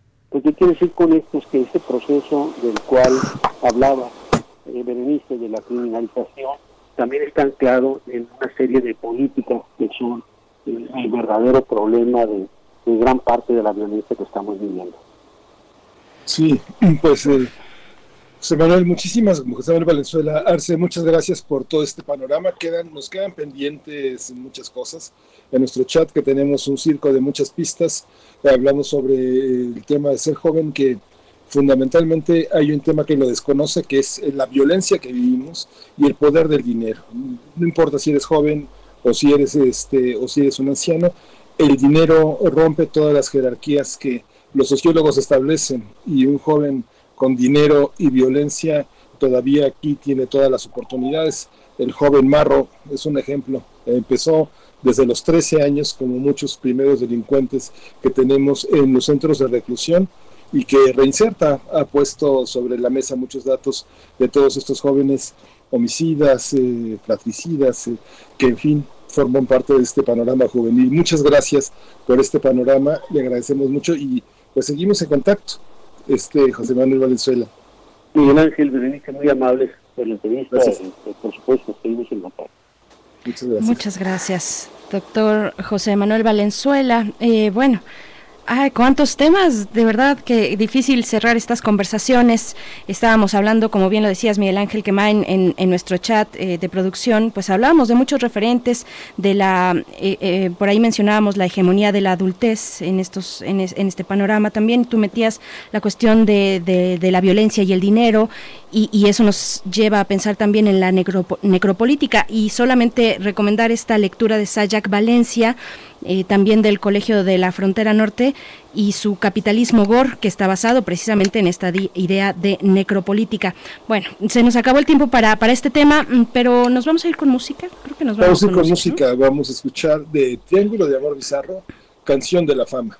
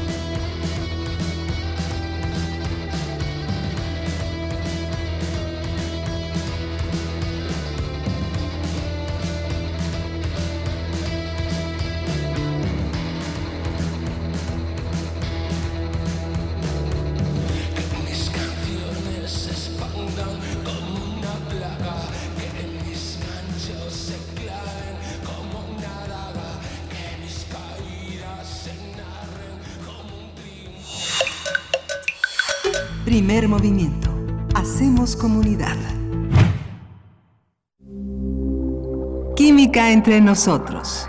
Química para todos. Es un gusto darle la bienvenida al doctor Plinio Sosa aquí a Primer Movimiento. Él es profesor de la Facultad de Química, es eh, divulgador de esta ciencia y se encuentra con nosotros cada miércoles en esta sección dedicada a los elementos de la tabla periódica. Doctor Plinio Sosa, ¿cómo estás? Muy buenos días. Te saludamos Berenice, bueno, Miguel Ángel, días. Miguel Ángel Quemain y Berenice Camacho. ¿Cómo estás? Buenos días, Camain. Hola, Lidia, ¿cómo está?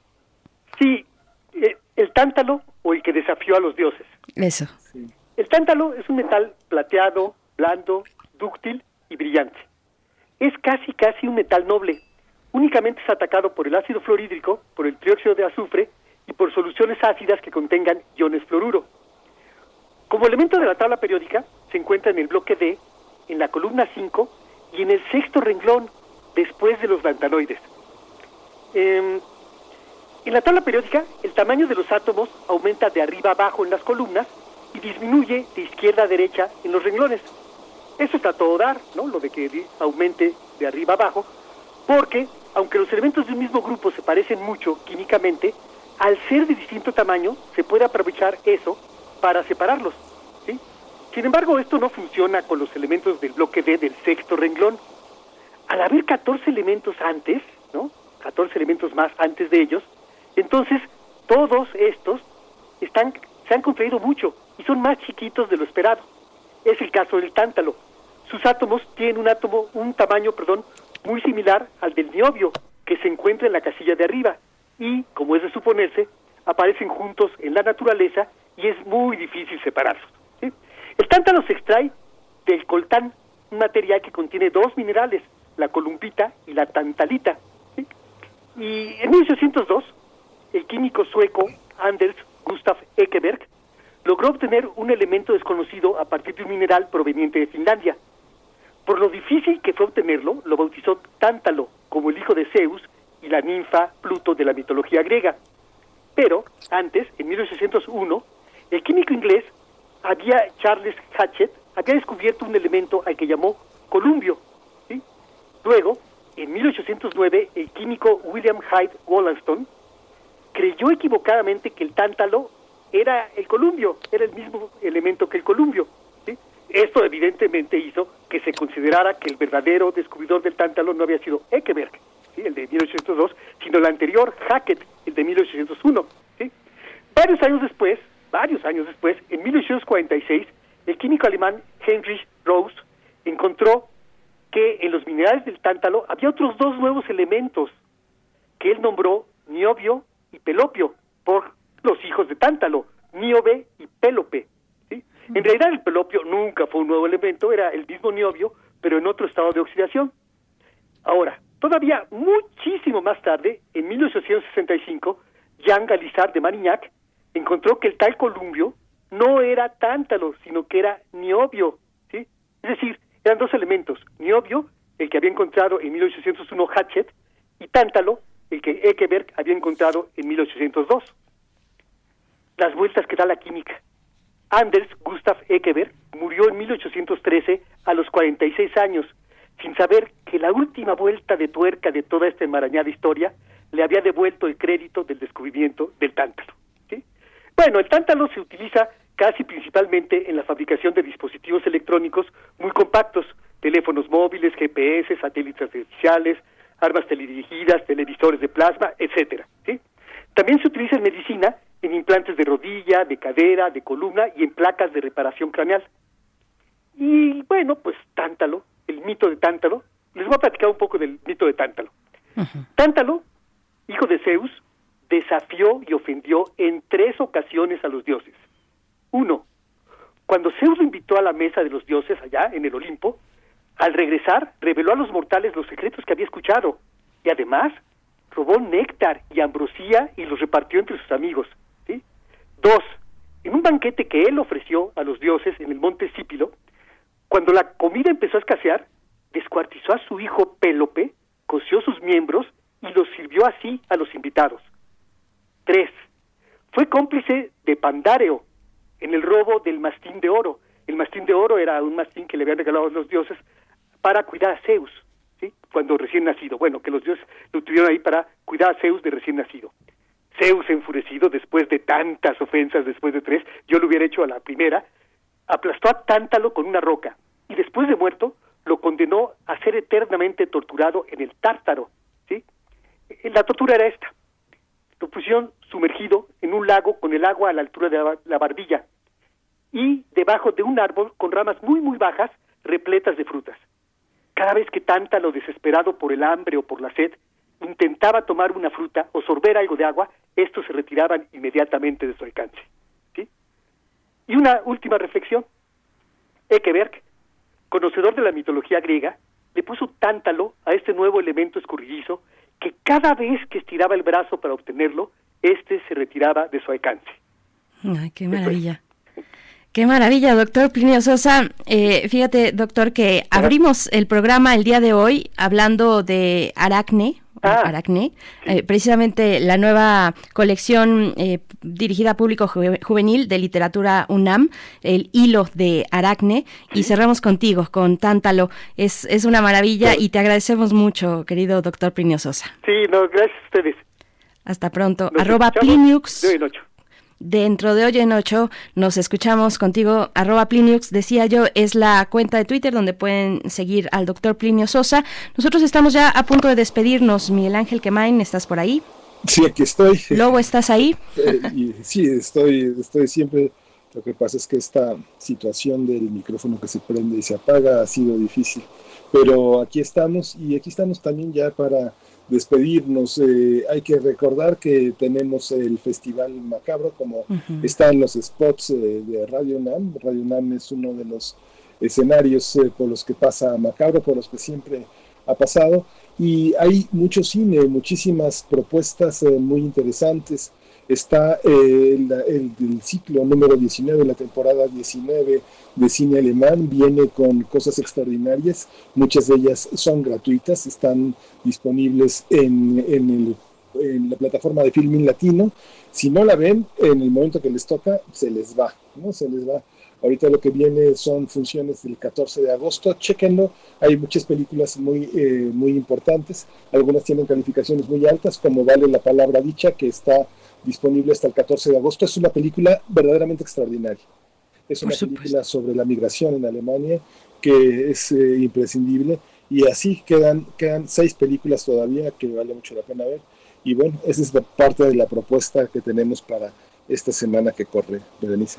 Por supuesto, y para esta semana también, nada más brevemente, no dejen de acercarse al canal de Facebook de Deporte UNAM. Tendrá actividades a partir de las 10 de la mañana, es decir, en unos momentitos más, en unos minutos más, van a llevar a cabo eh, estas actividades en su canal de Facebook.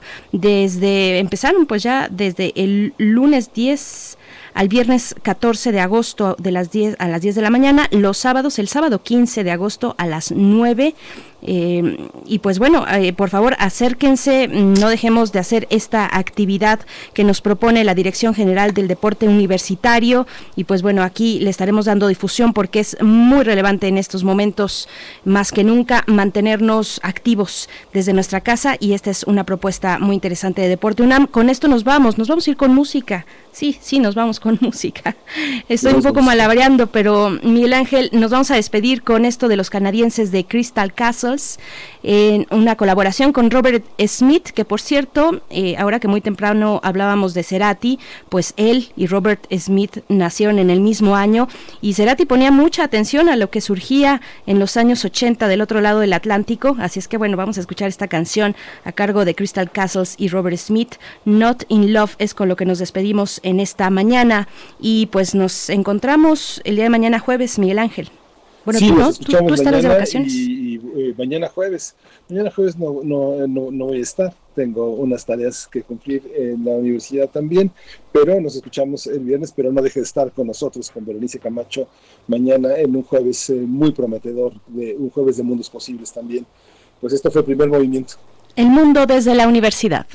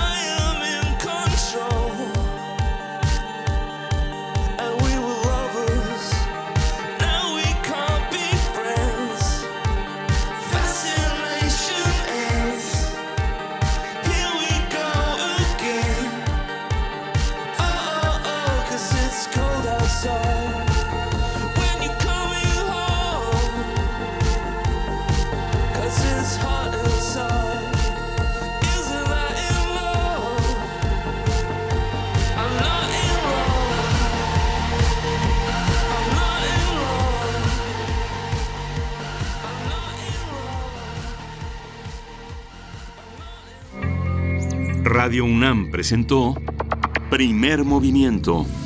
El mundo desde la universidad. Con Berenice Camacho y Miguel Ángel Quemain en la conducción. Frida Saldívar y Uriel Gámez, producción.